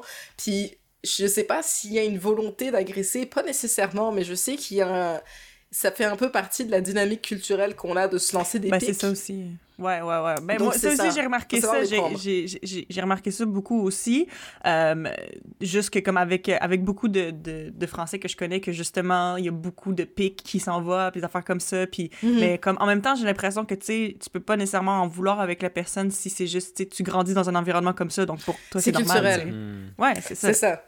Mais, mais par contre, mais là, ça, ça, devient un exercice de euh, d'ouverture d'esprit, puis à quel point est-ce que tu as voyagé. Je pense que c'est toujours important à un moment donné de réaliser quand les gens sont inconfortables, puis de monitorer en fonction. Euh, puis, moi, c'est quelque chose que j'ai beaucoup fait au début. Euh, puis je, mon, mon, sarcasme à la française, il ressort avec les gens que je connais vraiment bien, parce que je sais que c'est des gens qui sont capables de le prendre. C'est ça, c'est exactement ça. Euh, ou alors quand j'ai vraiment l'intention d'envoyer chier quelqu'un. ouais, ouais, ouais. Euh, puis là, l'accent français, il ressort, puis ouais, c'est ça.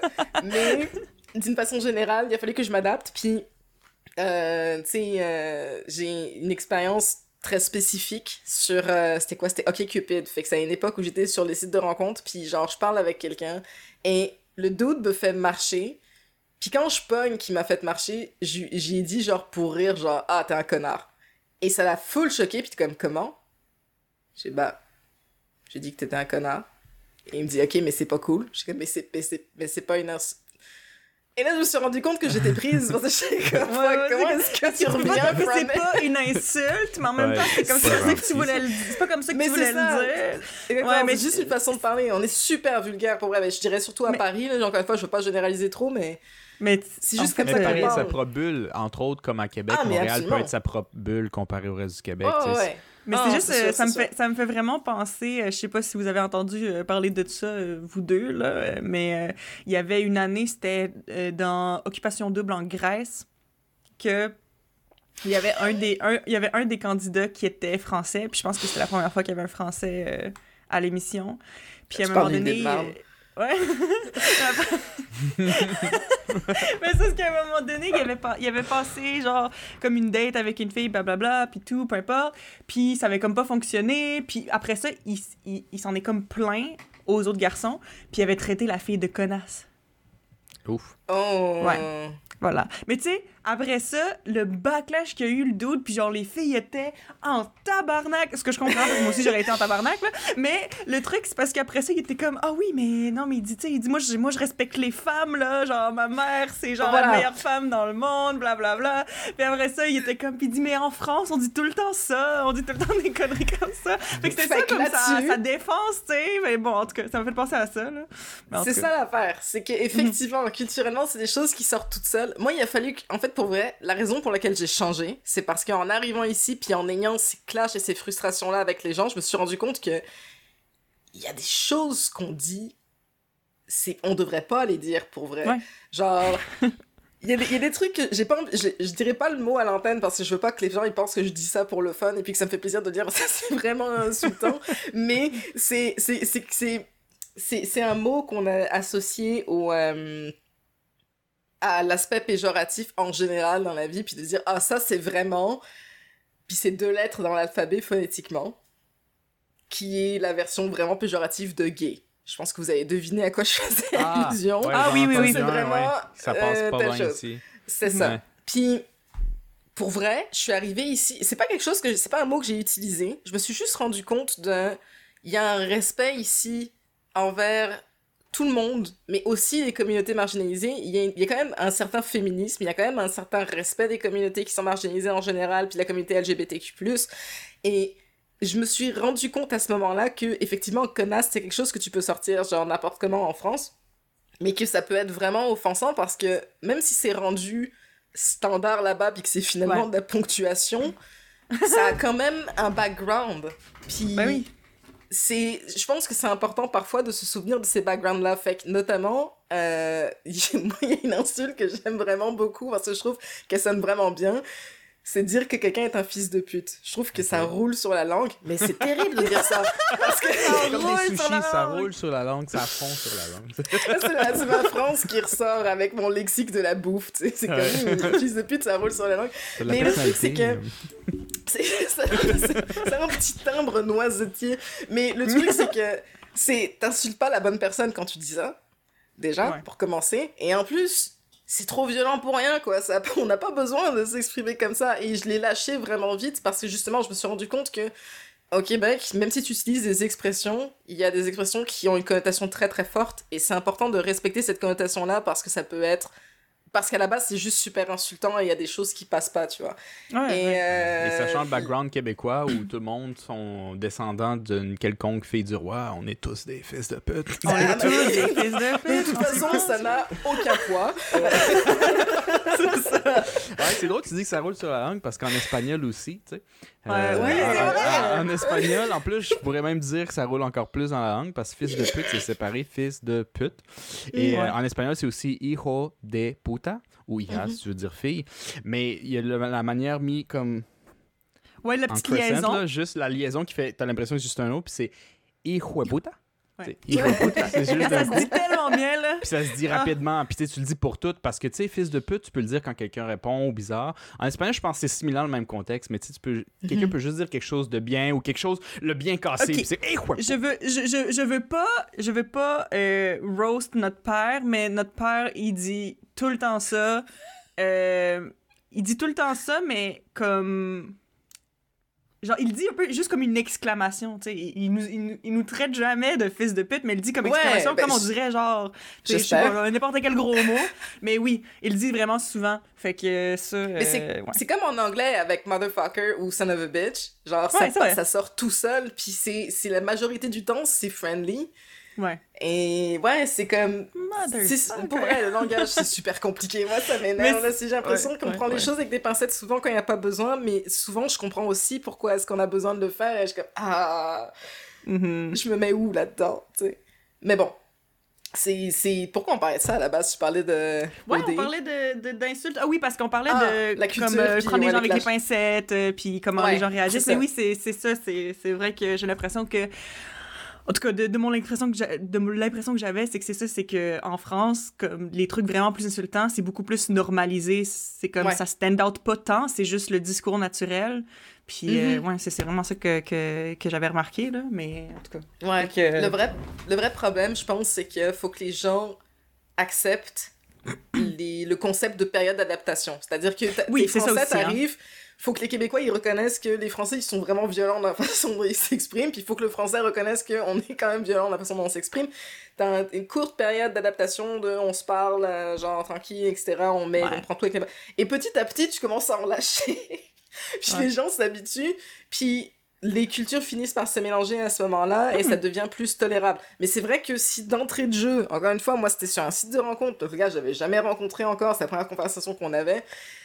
Ouais, ça peut être. un- Et encore, j'ai juste dit connard, donc c'était vraiment pas si grave que ça, mais. mais mais je me- je m'en suis tellement voulu après coup, j'ai Ben, comme. Mais. Mais le pire, c'est que tu l'aurais dit, t'aurais dit connard en personne avec ton sourire puis une tape sur l'épaule. Ça aurait été vraiment perçu différemment qu'à l'écrit avec un point, genre, ou un point C'était pas avec un point, c'était avec un XD, mais bon. Bon, quand même. Ouais, là, quand je- même. Ouais. Mais tu sais, la personne te connaît pas au final. T'es quand même sur un site de rencontre. ça, c'est euh, ça. C'est peut-être, jusqu'à preuve du contraire, sa première française. c'est- Il y a quand même un petit quelque chose qui est comme pas sûr. Ça, ça se peut. Ouais, ouais, ouais. Non, c'est sûr que.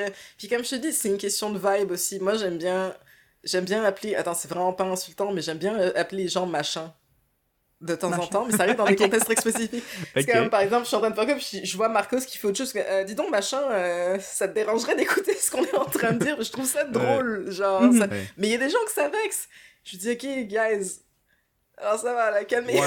là, Mais moi, je me fie beaucoup à l'intention. Je trouve que l'intention vaut tout. Euh, honnêtement, Ben je pourrais te dire le pire insulte sa planète. Si je le dis en riant, puis que tu sens que genre, est-ce que je suis content d'être avec toi? Moi, ça me dérange pas. Fait que moi, Ouais, tu je pense qu'il me avoir des de la pire insulte, mais tu ris, puis je sens qu'on passe un bon moment, puis tout le kit. Je- tu pourrais dire n'importe quoi, ça me dérangerait pas. Mais il y a du monde qui Ouais. stick plus sur ce qui est dit que peut-être le contexte dans lequel qui a été dit. Ben Ouais. oui, ben c'est sûr que le contexte, ça, ça, ça varie. Mais c'est comme tu disais, Evalia, justement, que la, la période d'adaptation, je veux dire, si il y a, il y a un Français que je rencontre, ça fait 15 ans qu'il est au Québec, puis il me traite de connasse, là, ça passe pas, là. tu comprends?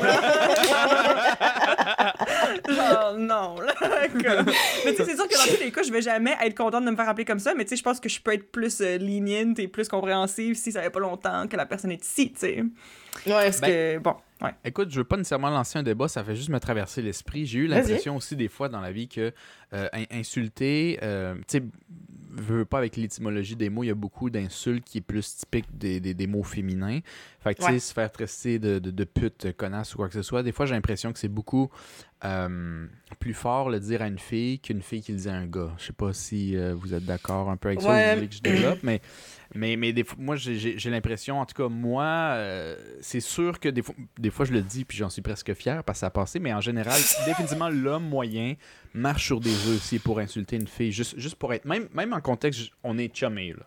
Même Mhm. là, faut que tu fasses vraiment attention, puis je, je sens que l'inverse, c'est pas nécessairement vrai. Puis je, je parle pas d'injustice, là. Il y a vraiment un gros contexte historique avec ça, qui fait que, que vraiment, un, un gars, si pour dire une petite insulte, même si c'est gentil ou dans un contexte d'amis, faut qu'il fasse vraiment attention à ce qu'il dit comparé au, au contraire. Je sais pas si euh, vous avez peut-être votre opinion là-dessus, ou vous l'avez remarqué ou pas, ou c'est tout dans ma tête, là, mais... euh,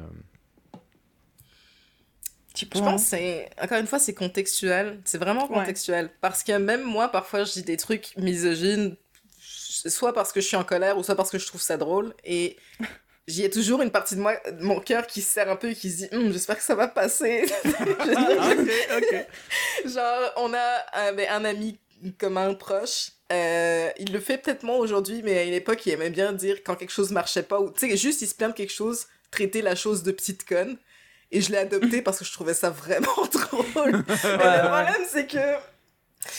Tu sais, fait qu'il y a ce problème-là. Puis quand quelqu'un me fait un coup, par exemple, tu sais, mettons, on joue à League of Legends, puis je me fais avoir, mais la personne a vraiment bien joué son coup, je fais Ah, la salope! Mais le truc, c'est que la salope, la façon dont je l'ai dit, c'est une quote qui vient d'un film français en plus.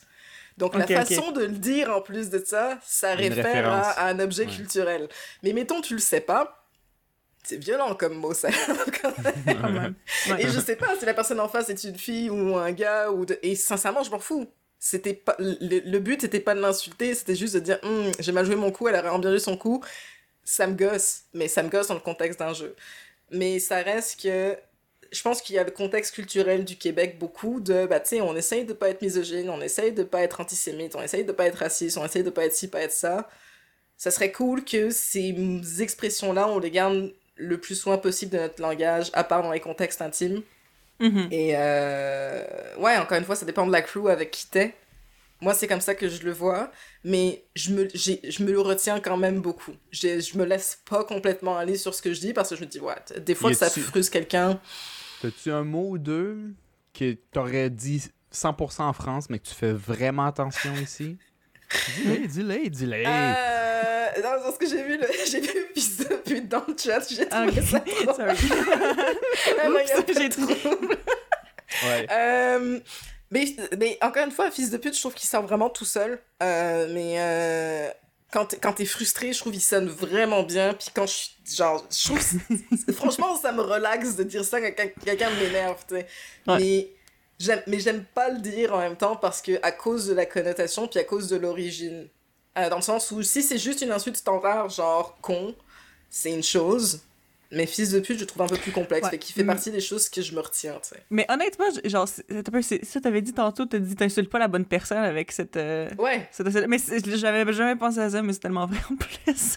Avoue, hein? Le, jour où tu te rends compte de ça, t'es comme fuck. Ça ouais, marche hein, plus, ça marche pas tant, en fond. En tout cas. Y a- Et puis y a pas moyen de tourner, c'est genre. À partir du moment où t'as enfant 2, ou fils 2, ou fille 2, ou... ça marche déjà plus. Parce que l'insulte, elle va être dans la deuxième partie, donc dans le parent. Donc, faut que tu trouves genre chien de ta mère, mais. ça commence à être compliqué?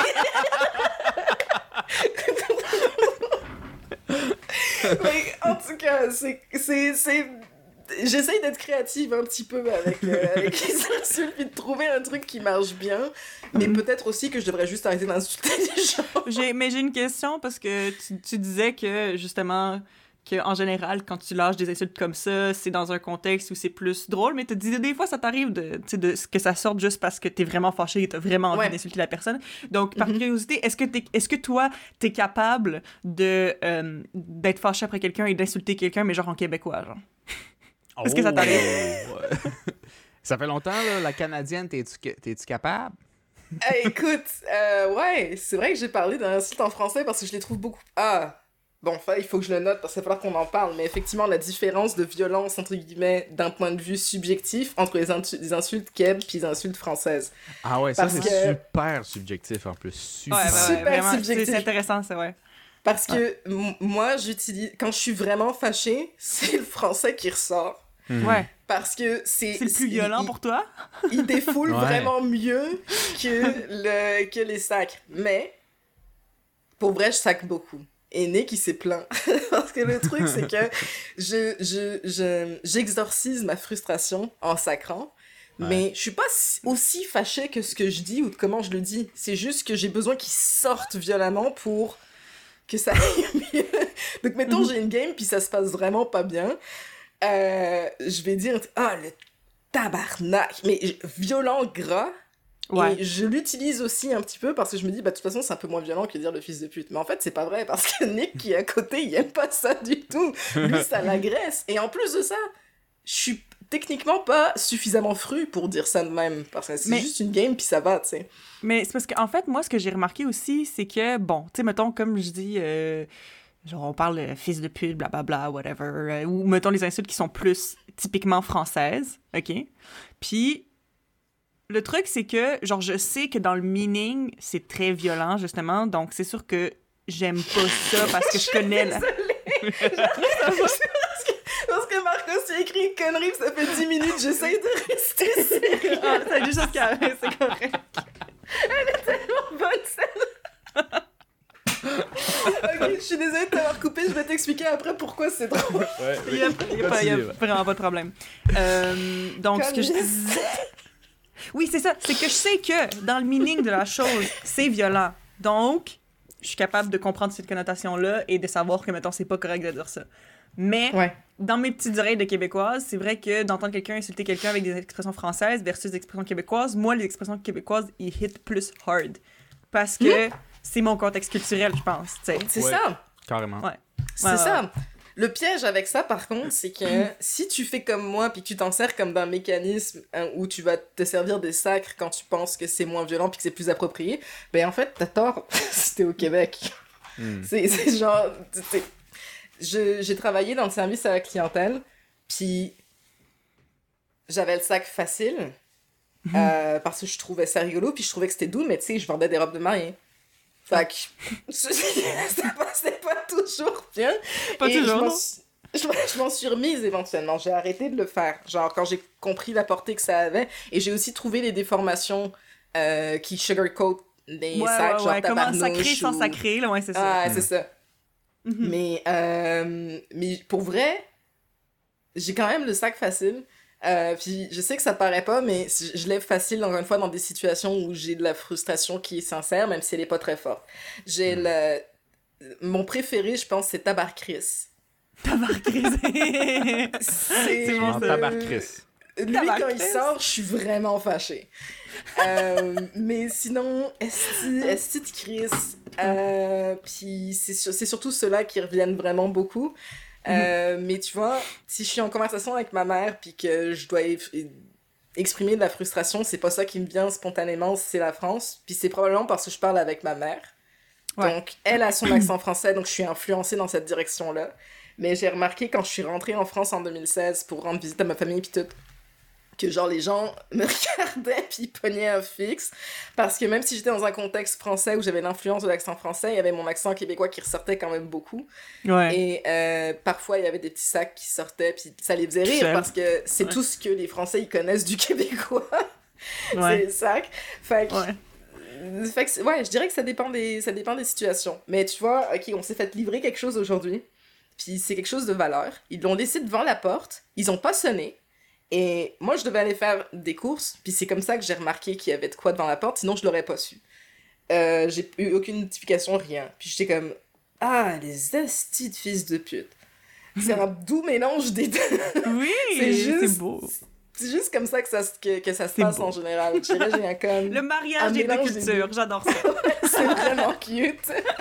Les astis de fils de pute du tabarnak. Ouais, c'est Mais ça. est-ce que, est que les insultes québécoises te faisaient quelque chose au début? Comment t'as vu ça? Parce que moi, j'ai entendu de plusieurs Français euh, qui disent ben moi, j'ai de la misère à adopter le tabarnak ou le calice parce que ça veut rien dire pour moi. Puis je trouve que c'est fair quand Mm. même. C'est c'est vrai que ça veut pas dire grand-chose, euh, surtout quand tu viens pas de. La culture n'est pas nécessairement la tienne. Parce que moi, les Français me disent j'ai de la misère à, être insulté ou quoi que ce soit quand j'entends les insultes québécoises, c'est rien. Genre, c'est changer deux, syllabes d'un mot qui existe déjà. Puis je trouve ça fair. Mais moi, mon point de vue, mettons, québécois, je pense que sais, ça, ça peut dépendre d'un Québécois à l'autre, mais à quel point, moi, une insulte française m'insulte pas, je trouve pas que c'est l'insulte parce que, to be fair, je pense que souvent les insultes françaises sont plus violentes que les insultes québécoises, mais je trouve que c'est difficile pour un Québécois de prendre en- au sérieux l'accent. C'est trop propre. Peut-être, hein? C'est trop trop gentil. profond. Pour, nous, pour nous. Pour nous, pour nous, de notre background, Ouais, pour ouais, nous, c'est comme si fils de pute, c'est fair, mais si un Québécois le dit. Ouais. si tu dis en tant que Français, je dis, j'ai envie de te caresser la joue, genre, ah, t'es mignon. Oh, t'es cute. You Bien tried, it's essayé, okay. bien essayé. Nice try. Mais c'est mon point de vue québécois. Fait que c'est pas nécessairement les mots, les expressions qui sortent, qui, qui nous atteignent pas. C'est l'accent. C'est comme impossible de vous prendre au sérieux Mm. fâché quand vous parlez un aussi beau français. tu sais. C'est plus un peu ça. c'est tellement pas vrai. Je le sais. Je te dis, je pense que. Puis je suis Mais pas je le comprends. seul. Je dis pas que je représente tous les Québécois, mais je pense que je suis pas le seul non plus qui, qui c'est là-dessus qu'il y a l'espèce de, Ouais, de, de Les clash, divisions, là. genre, ouais, Ouais. c'est ça. je Ouais, comprends. ouais. C'est dans l'accent Euh, qu'il y a les dit. Je pense que ça va sonner super élitiste de dire ça, mais euh, on droit. parlait au début, merci, on parlait au début de la compréhension de- du contexte culturel, notamment. Mhm. Puis je pense qu'il y a de ça aussi, dans le sens où effectivement moi ça venait pas me chercher, mais ça venait pas me chercher à l'époque où je comprenais pas toutes les prononciations qui étaient spécifiques aux Québécois, puis je vais même dire aux Montréalais, euh, parce que c'est autre chose aussi. Puis quand ces choses-là ont commencé à rentrer, j'ai commencé à embrace la violence des sacs. C'est le moment où j'ai commencé parce que c'est comme apprendre une autre langue. C'est ça le Ben problème, oui. c'est que les gens ils s'arrêtent sur le fait que ah ben je comprends la majorité de ce qu'il dit parce que c'est un français déformé. Mhm. Ouais, mais non, parce que c'est un français qui a évolué dans une culture qui est spécifique. Donc finalement, c'est quasiment une langue à part entière parce que la, à Ouais. l'oral, On s'entend, la grammaire est pas la même, l'orthographe est pas la même, il y a des fautes qui sont volontaires, entre guillemets, mais qui finalement sont culturelles, puis encore une fois, il y a des sacres qui sont spécifiques au contexte culturel ici, et même sociopolitique. Donc, c'est à partir du moment où tu comprends ça, c'est beaucoup plus facile et d'adopter l'accent et d'adopter le vocabulaire et la langue en général, mais aussi de comprendre le poids de ce que tu dis. Et la première fois que je me suis rendu compte de ça, j'ai appelé.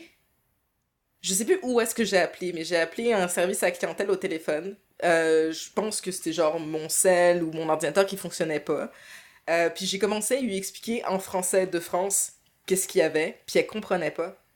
Et c'est parce que en France, euh, dans les expériences que j'ai eues, donc très personnellement, t'as tendance à peu expliquer le tout au complet en partant du début. Puis mon père m'a dit, il était à côté de moi, il m'entendait, il me dit arrête ça tout de suite. Dizzy, c'est quoi ton problème? That's it. Ça, ça marche pas, what's up? C'est tout. Et effectivement, je reformule et je lui dis mon ordi, il fait ça, je comprends pas pourquoi, qu'est-ce qui se passe? Elle a compris le problème, puis elle a été capable de m'aider après. Fait que même culturellement, la façon dont tu vas amener une information, ça fait genre ça, fait la différence vraiment puis c'est super important de saisir ça puis c'est pas quand j'ai dit élitisme tantôt parce que je sais qu'il y a ce rapport d'élitisme avec les français par rapport au reste de la francophonie moi je trouve que c'est stupide mais again j'ai embrace la culture québécoise de les français sont stupides d'être élitistes je suis vraiment fière de moi pour ça parce que c'était pas facile de me détacher de mes racines françaises. Mais c'est ça le point c'est que faut avoir conscience de ça parce que ça va t'aider à communiquer correctement. Et les Français qui ont du mal à prendre au sérieux les sacs, c'est les Français qui voyagent pas assez. Hmm. C'est pas parce que t'es français que tes insultes sont sérieuses et celles des autres ne le sont pas. C'est il y a un contexte dans les choses lesquelles évoluent. Puis si t'es pas capable de te mettre à la place de quelqu'un d'autre dans ce contexte-là, c'est que tu n'es pas intégré. Ah, c'est pas grave de pas être intégré, mais il faut que t'en aies conscience. Et il faut pas que tu juges les autres par rapport à ton problème d'intégration. C'est comme ça que je le vois. J'aime beaucoup ta façon de voir la chose. Quand je vais être rendu avec un sac, euh, un sac à dos euh, en France, euh, je pense que mes sacs vont définitivement changer à une version beaucoup plus française. Parce que tu as aussi envie. Probablement. Tu as aussi envie d'insulter le monde puis qu'ils soient fâchés. Alors, tu veux qu'ils comprennent. Ouais. Tu veux qu'ils comprennent vraiment ton intention que, que, la phrase dans le chat, Eva. Léa. oui, oui. Ah, fait qu'on explique ça? Léa. Non, non, non, non, non, non. mais, euh, mais non, mais c'est juste parce que, bon, c'est chiant pour le monde qui écoute autant le YouTube que, que le Spotify. Mais euh, c'est juste une phrase que je pense que c'est toi, Léa, qui avait trouvé euh, ça en ligne. Et j'étais, moi et Jérôme, pour ceux qui ont vu l'épisode avec Jérôme et Félix, c'est ce Jérôme-là. Et euh, on l'avait sorti. Et moi Jérôme, on est québécois, on n'est pas français, mais c'était imagé. Il y avait le contexte C'est un jeu avec les. Euh, en tout cas, c'était comme. La réaction était aussi intense pour ce qui avait été dit avant. C'est comme une, discussion chat. Puis c'était simplement. Euh, ta grand-mère, la pute, je vais la lever. Expression très française. Un peu, comme. En tout cas, c'est même grammatiquement incorrect, mais c'est comme. Tout le contexte qu'il y avait derrière, quand on l'avait catché, c'était Waouh, il y a de la créativité là-dedans, je respecte. Et, by, the way, cette phrase-là, euh, ce screenshot-là de conversation, il est tellement connu que sur le subreddit de la France, les gens le ressortent régulièrement en commentaire. Ah, ça, je savais pas. Ah sous des posts. J'ai okay, c'est un thing, là. Moi, j'ai déjà, déjà entendu ça parce que Marcos l'a déjà dit, parce que c'est drôle, mais je connaissais pas le contexte autre. C'est comme, genre, c'est génial. la, la, conversation, dans le fond, c'est quelqu'un qui veut acheter un iPhone usagé à quelqu'un d'autre. Et il lui dit ah, Est-ce que l'iPhone est toujours disponible? La personne lui répond Oui, il est toujours disponible, c'est 50 euros, frais de port compris. Et, mais il n'a pas écrit frais de port, il a écrit FDP. Donc, ah, ce que les gens vont lire comme fils de pute en général. L'autre, il est parti, il est passé de zéro à Chris. Il a dit la pute, je vais la lever. Et l'autre, il a répondu Non, non, il y a mépris j'ai dit 50 euros frais de port compris. Et il était comme, ah, désolé, je suis désolé, parce que c'est toujours disponible. T'es allé comme un peu trop loin pour te rattraper. C'est fâché, c'est ça, c'est ça, c'est ça qui fait rire dans la blague. C'est pas juste la phrase. La phrase seule sans concept, je pense qu'elle m'aurait fait sourire au plus. Mais avec les c'est comme, hey, calme fucking toi. C'est c'est de 0 to 100, genre real quick, là, genre de même. T'as une idée de la personne, t'as tout ça qui rentre en jeu, qui te fait comme. qui monte au créneau sur dans quel univers est-ce que le gars il va te dire c'est 50 euros fils de pute compris? C'est Ouais. gars est réfléchis tellement sur la défensive. Fils de pute compris. Le gars, le gars, il l'a pas facile. Oh, wow, wow, wow, wow. Fait qu'effectivement c'est ça fait qu'on Oui, avec le contexte, je comprends mieux. C'est plus drôle aussi. Ben, je veux dire, je trouvais Ouais. c'est drôle comme expression parce que je trouvais que c'était comme beaucoup trop intense, mais avec le contexte, oui, ça fait plus de sens. C'est ça. précieux. Et donc, genre, je sais plus ce qui s'est passé. Quelqu'un a fait un post sur le subreddit de la France et il a écrit. Il a dû écrire à un moment donné un acronyme qui devait ressembler à fils de pute. Et quelqu'un dans les commentaires a dit Ta grand-mère la pute, je vais la lever. Puis quelqu'un a répondu à ce commentaire Non, non, il y a mépris. Et j'ai pleuré de rire. C'est comme Internet est incroyable, man. Si j'ai ri. C'est-. Ah, si c'est bon! fait que c'est ça. Fait que c'est juste pour dire que ce truc-là, manifestement, il a marqué plus que nous trois. Ben, nous quatre Ouais. maintenant. Et Ouais. euh, c'est- ces gens sur ceux qui nous écoutent. connaissent. Ouais, c'est ça. Fait Maintenant, que, euh, fait que tout le monde c'est le ça. sait. C'est- Ah, si, si, c'est bon. En tout cas. Mais tu vois, ça, c'est une insulte aussi que moi, tu sais, en tant que Québécois, parce que je n'ai pas encore vécu à la France trop longtemps, c'est quelque chose qui me fait pleurer de rire, mais je me sentirais pas insulté. C'est- C'est c'est comme je trouve ça très très drôle. Mais C'est très En très vrai, bon. en, en- en tant que Française, moi, tu m'écris ça. Je pense que je pleure de rire aussi. Parce que c'est- coloré, c'est imagé. C'est genre, parfait. J'ai- jamais entendu ça de ma vie. C'est comme si la manière s'est dit, il dit l'insulte, puis il dit Attends, j'ai oublié le contexte euh, pour commencer. Euh, c'est comme si ta grand-mère le pute. Ouais, euh, quoi? Ah, oui, oui, excuse, je vais la lever. il y a plein de petits détails là-dedans qui rendent Ouais, ça comme. Exactement, juicy, dans la grammaire, dans tout. Ah, c'est incroyable. Même Et la l'autre, il là. répond calmement Non, non, il y a mépris. Euh, fin de euh, parenthèse. J'avais j'avais noté des trucs. Parce que du coup, vous m'avez fait, vous m'avez fait penser à plein de choses. Mais là, on n'aura jamais le temps de parler de tout ça. Mais, On va leur faire un part euh, 2. C'est pas grave. Ouais, c'est ça. Ah, parfait. Je suis down. euh, ouais, je sais pas. euh, je je sais pas par quoi Choisis commencer. ta préférée, là. Ouais, choisis, tu sélectionnes le, le sujet préférée. excité. Selon, le temps que ça va prendre, on va peut-être pouvoir passer ta deuxième, sinon ça va peut-être être la dernière. Alright. Je vais commencer par celle qui fait le plus de sens par rapport à ce dont on a parlé jusqu'à maintenant. Euh, puis je pense que, dans le fond, c'est quand tu parlais d'être capable euh, de capable entre guillemets de voyager fait qu'en gros avoir le style de vie que toi t'as euh, et les gens qui sont comme waouh c'est tellement cool puis c'est tellement intense et puis moi je pourrais jamais faire ça ça m'a donné des vibes de euh, les tu sais les gens qui ont des biais racistes euh, mais sous forme de microagression par exemple euh, il y a un film que j'ai trouvé extrêmement bon qui s'appelle Get Out dont vous avez au moins entendu parler je sais pas si vous l'avez Ouais. vu Définitivement entendu Euh, parler, mais j'ai pas vu. Ah shit tu devrais le voir C'est le gars, euh, c'est le gars euh, des, euh, de- des, des, des deux personnes sur YouTube. là. C'est un des deux qui est le réalisateur de ce film-là, je pense. Ah, de Key and Peele, ouais, c'est... oui, euh, oui, Ken Jordan Peele? Jordan Peele? C'est C'est, euh, Jordan Peele, c'est c'est ça. C'est Jordan, je pense, le C'est, réalisateur. c'est son, c'est son premier, ouais. Ouais. C'était exceptionnel pour vrai. J'ai tellement aimé ce film-là. J'aime ce qu'il a fait jusqu'à maintenant. J'ai pas vu de Twilight Zone encore, mais Us, je le trouve fantastique aussi. En tout cas, j'ai juste hâte. D'ailleurs, je tripe sur les films d'horreur, donc c'est sûr que ce gars-là, il est allé genre straight up my alley. Mais en tout cas, euh, Us, euh, non, pardon, Get Out, qui est de lui.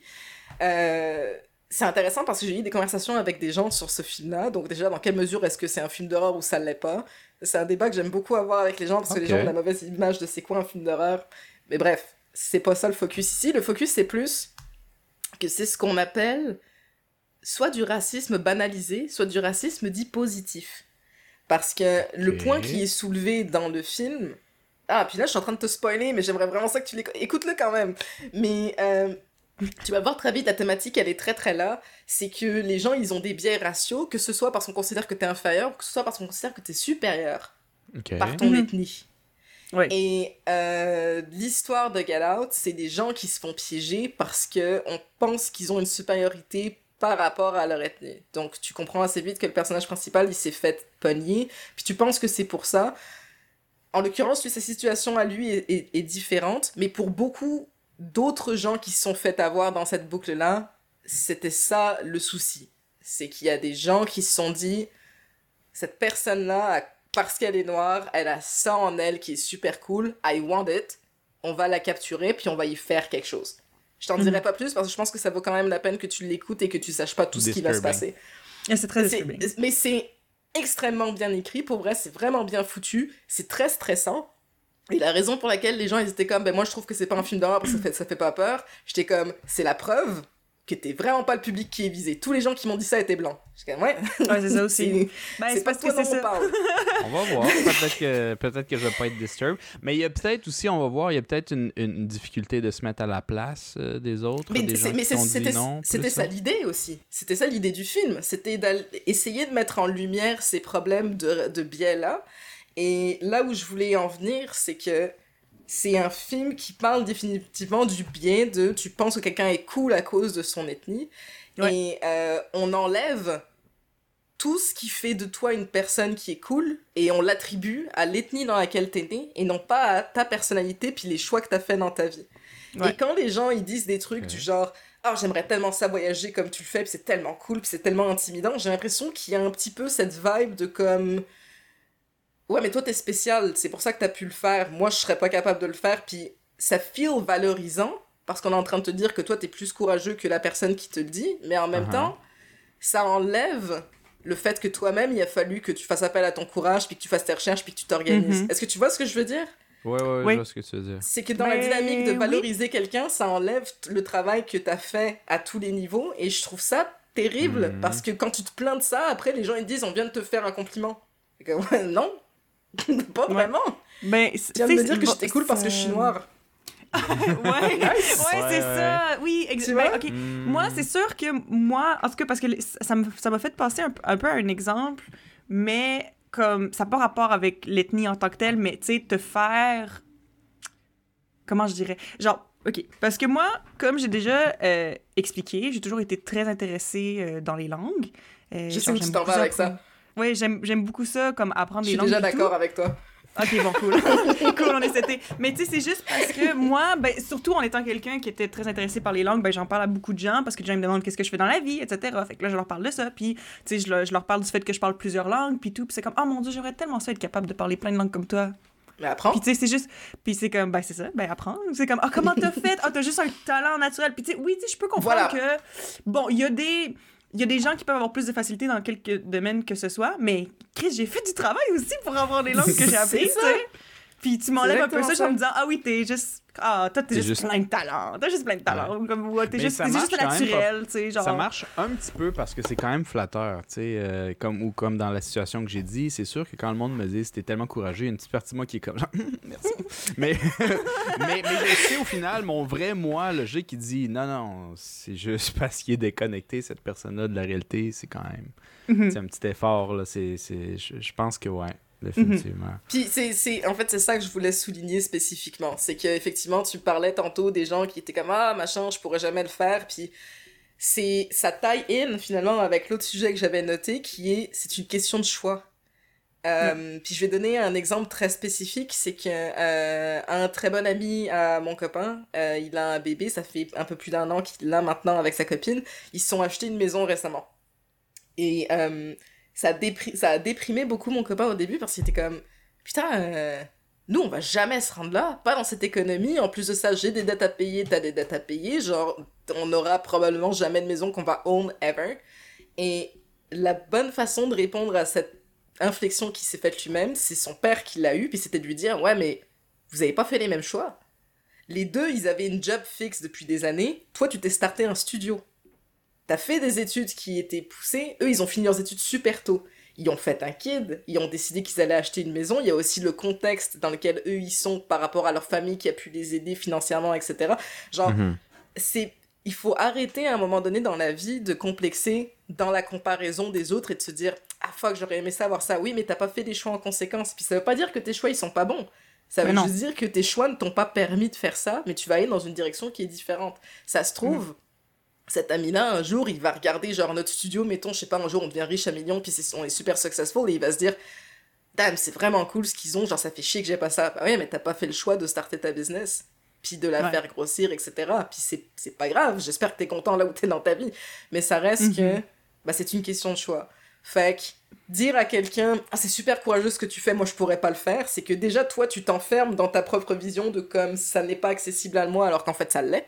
Faut juste que tu te mettes dans les bonnes conditions puis que tu fasses des bons choix. Et en plus de ça, ça enlève tout le travail qui a été fait par la personne en face parce que c'est comme un coup de folie ou c'est un don ou je sais pas trop quoi. Et puis finalement. Fait bref, quand tu parlais de ça tantôt, Marcos, ça m'a fait penser à toutes ces choses-là. Puis je me suis dit, ce serait cool de l'amener parce que le biais ethnique, je sais pas comment vous, vous l'avez vécu dans la famille Lopez. Je sais pas si c'est quelque chose qui vous arrivait régulièrement. Mais je sais aussi que c'est quelque chose qui est suffisamment subtil pour qu'on s'en rende pas compte tout de suite avant d'avoir genre un incident qui est comme ok c'est ça qui se passe. Ouais. Moi honnêtement je, je dirais que j'arrive pas à penser à un exemple euh, comme ça. Euh... non moi je pense pas. Ben à part le fait que genre ah ok donc euh, ok fait que t'as du sang latino, donc tu dois bien danser, genre.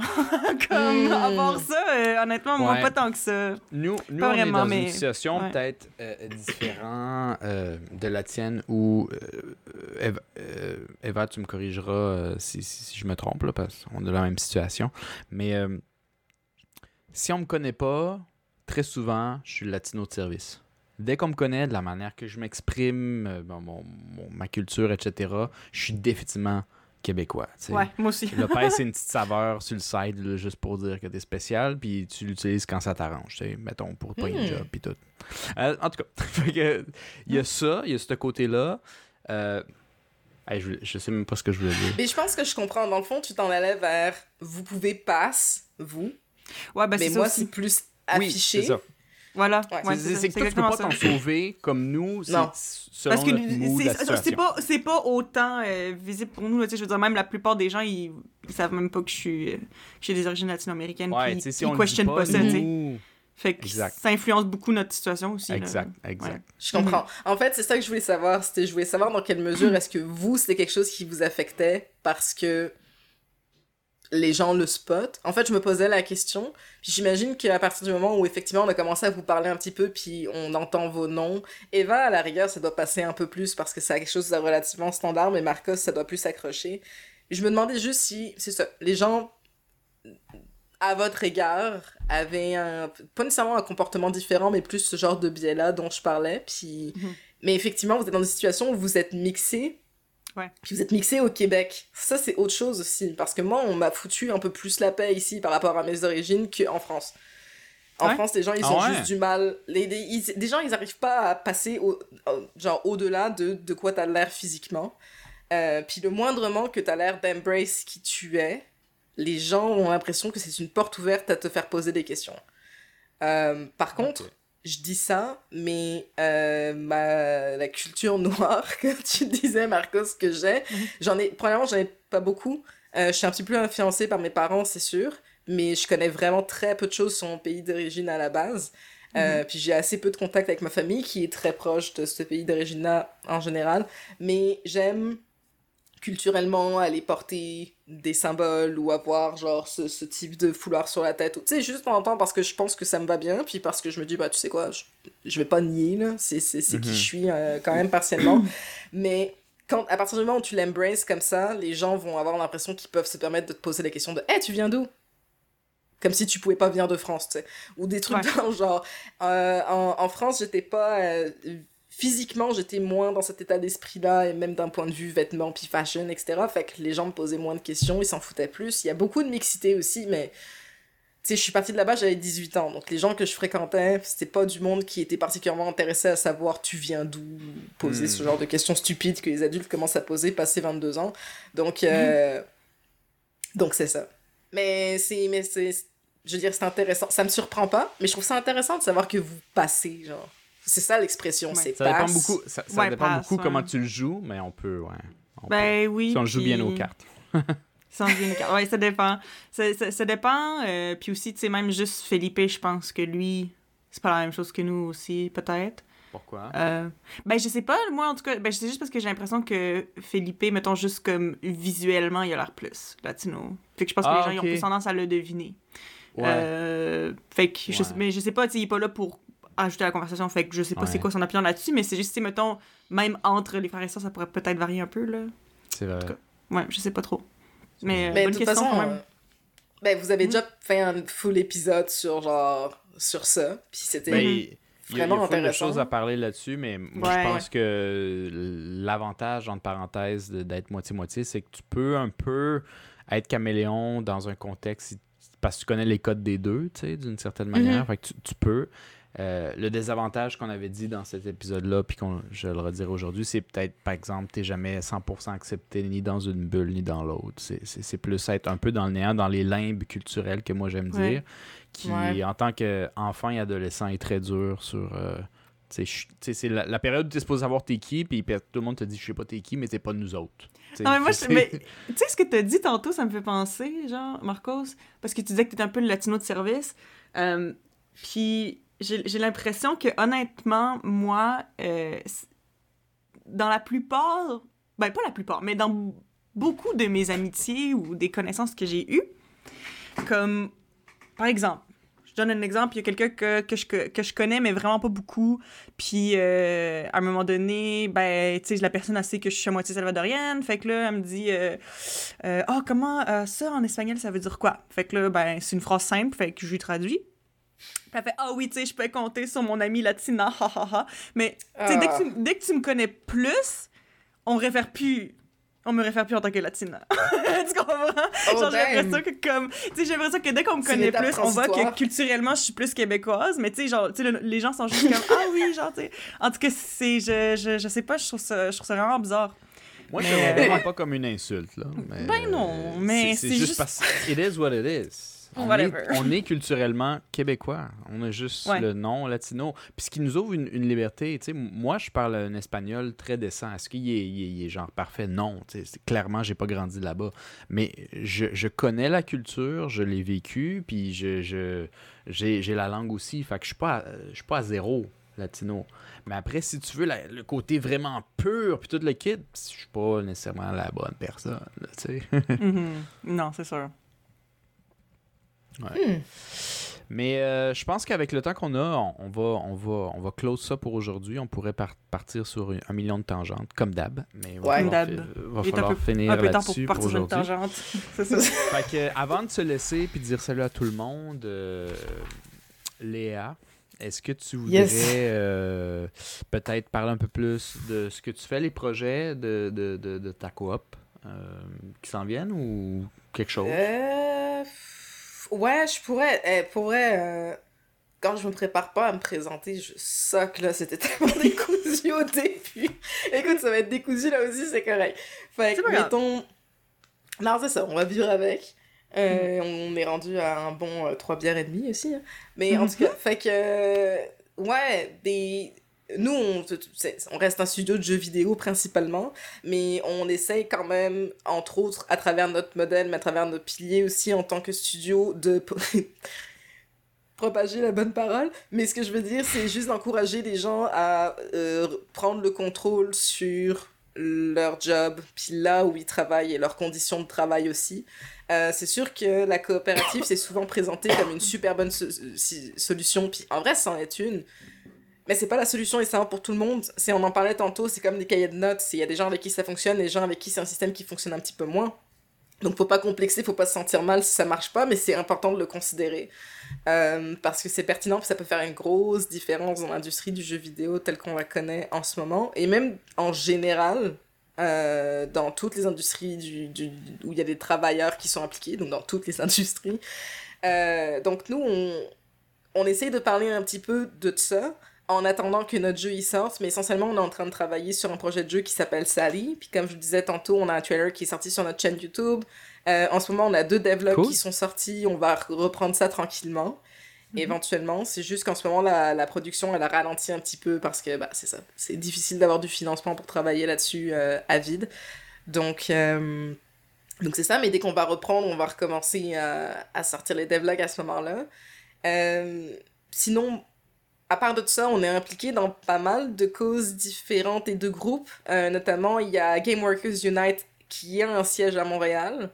euh, que si vous êtes en jeu vidéo, ben, vous avez peut-être déjà entendu parler d'eux. Puis eux, dans le fond, ils œuvrent à mettre en place des euh, syndicats pour les travailleurs en jeu vidéo. Donc c'est encore un petit peu dans la même mouvance de on s'assure que les travailleurs ils aient des droits. Euh, on est membre d'eux, mais on est aussi membre de la Federation of Workers Owned Game Studios. Donc, c'est une fédération mondiale des studios qui sont des coops de travailleurs. Bref, en général, s'il si y a le mot coopérative de travailleurs puis le mot jeu vidéo ensemble, on est dans le coin. Vous n'avez pas passé à côté de nous parce qu'on n'est pas capable de se taire sur le sujet. Donc, si c'est des choses qui vous intéressent, on va en parler éventuellement en détail sur notre chaîne YouTube aussi pour expliquer comment ça fonctionne dans les cordes, s'il y a des gens qui sont intéressés puis qui sont curieux de fonder leur propre euh, coop euh, pour euh, des jeux vidéo. Mais c'est pas mal sur ça qu'on est en ce moment. Moi, je donne un cours à Ducat aussi en parallèle. Donc, on est très axé aussi sur le partage des ressources puis l'éducation et la formation des gens. Donc, quand on aura les moyens, on va prendre des stagiaires parce qu'on va être capable de les payer. Mais d'une façon générale, on essaye quand même d'être relativement communicatif sur comment est-ce que nous on fait notre jeu puis comment est-ce qu'on fonctionne en tant que studio juste pour que les gens puissent absorber cette information là puis être inspirés on sait jamais tu sais. Mm. euh, donc euh, donc c'est ça. En général on a la langue bien pendue. Fait que si vous cherchez Luciters en ligne vous devriez tomber sur nous. Euh, puis on a Twitter en plus de YouTube. On va, mettre les, les, liens dans la description, mais euh, sinon, rapidement, ça serait euh, sur euh, quel site qu'on pourrait te retrouver? Sur Twitter? sur google.com. ça. mais, mais pour vrai, dans le fond, Luciters, il y a comme... Le problème de Luciters, c'est que c'est un nom qui est un petit peu commun, donc il y a souvent deux, trois résultats qui sortent, mais ah. sur YouTube, il y a nos vidéos, il y a la majorité de nos infos qui sont là. On a un Patreon aussi, donc, vous allez pouvoir nous retrouver sur Patreon. Mais tout ça, c'est linké à partir de YouTube. Puis le Twitter, c'est pareil. Euh, tout est à partir de... Finalement, YouTube, c'est un peu notre hub en ce moment. On n'a pas de site, on n'a pas de Facebook. Mais éventuellement, on va se monter un site. Mais bref, YouTube, c'est vraiment comme la racine de base de là où vous allez trouver des informations. Euh, tout, ce qu'on pourrait chercher va être sur YouTube. Voilà. Exactement. D'accord. OK. Parfait. Hey, euh, merci de m'avoir reçu. Ben, ben, on est full content que tu sois venu. Euh, Pour vrai, super le fun. Ouais, vraiment. Oh, super, super content que tu sois venu. Euh, et euh, je pense que si possible, on va essayer de se refaire quelque chose dans le mhm. futur. je le vois déjà venir. Puis c'est ça. Fait que là-dessus, je pense qu'on va devoir finir le podcast. Euh, merci de nous avoir écoutés aujourd'hui. N'oubliez pas de nous suivre sur Red Circle, Facebook, Instagram, YouTube, Spotify et Apple Podcast. Mhm. Et sur ce, on se dit à la prochaine. À la prochaine. Bye.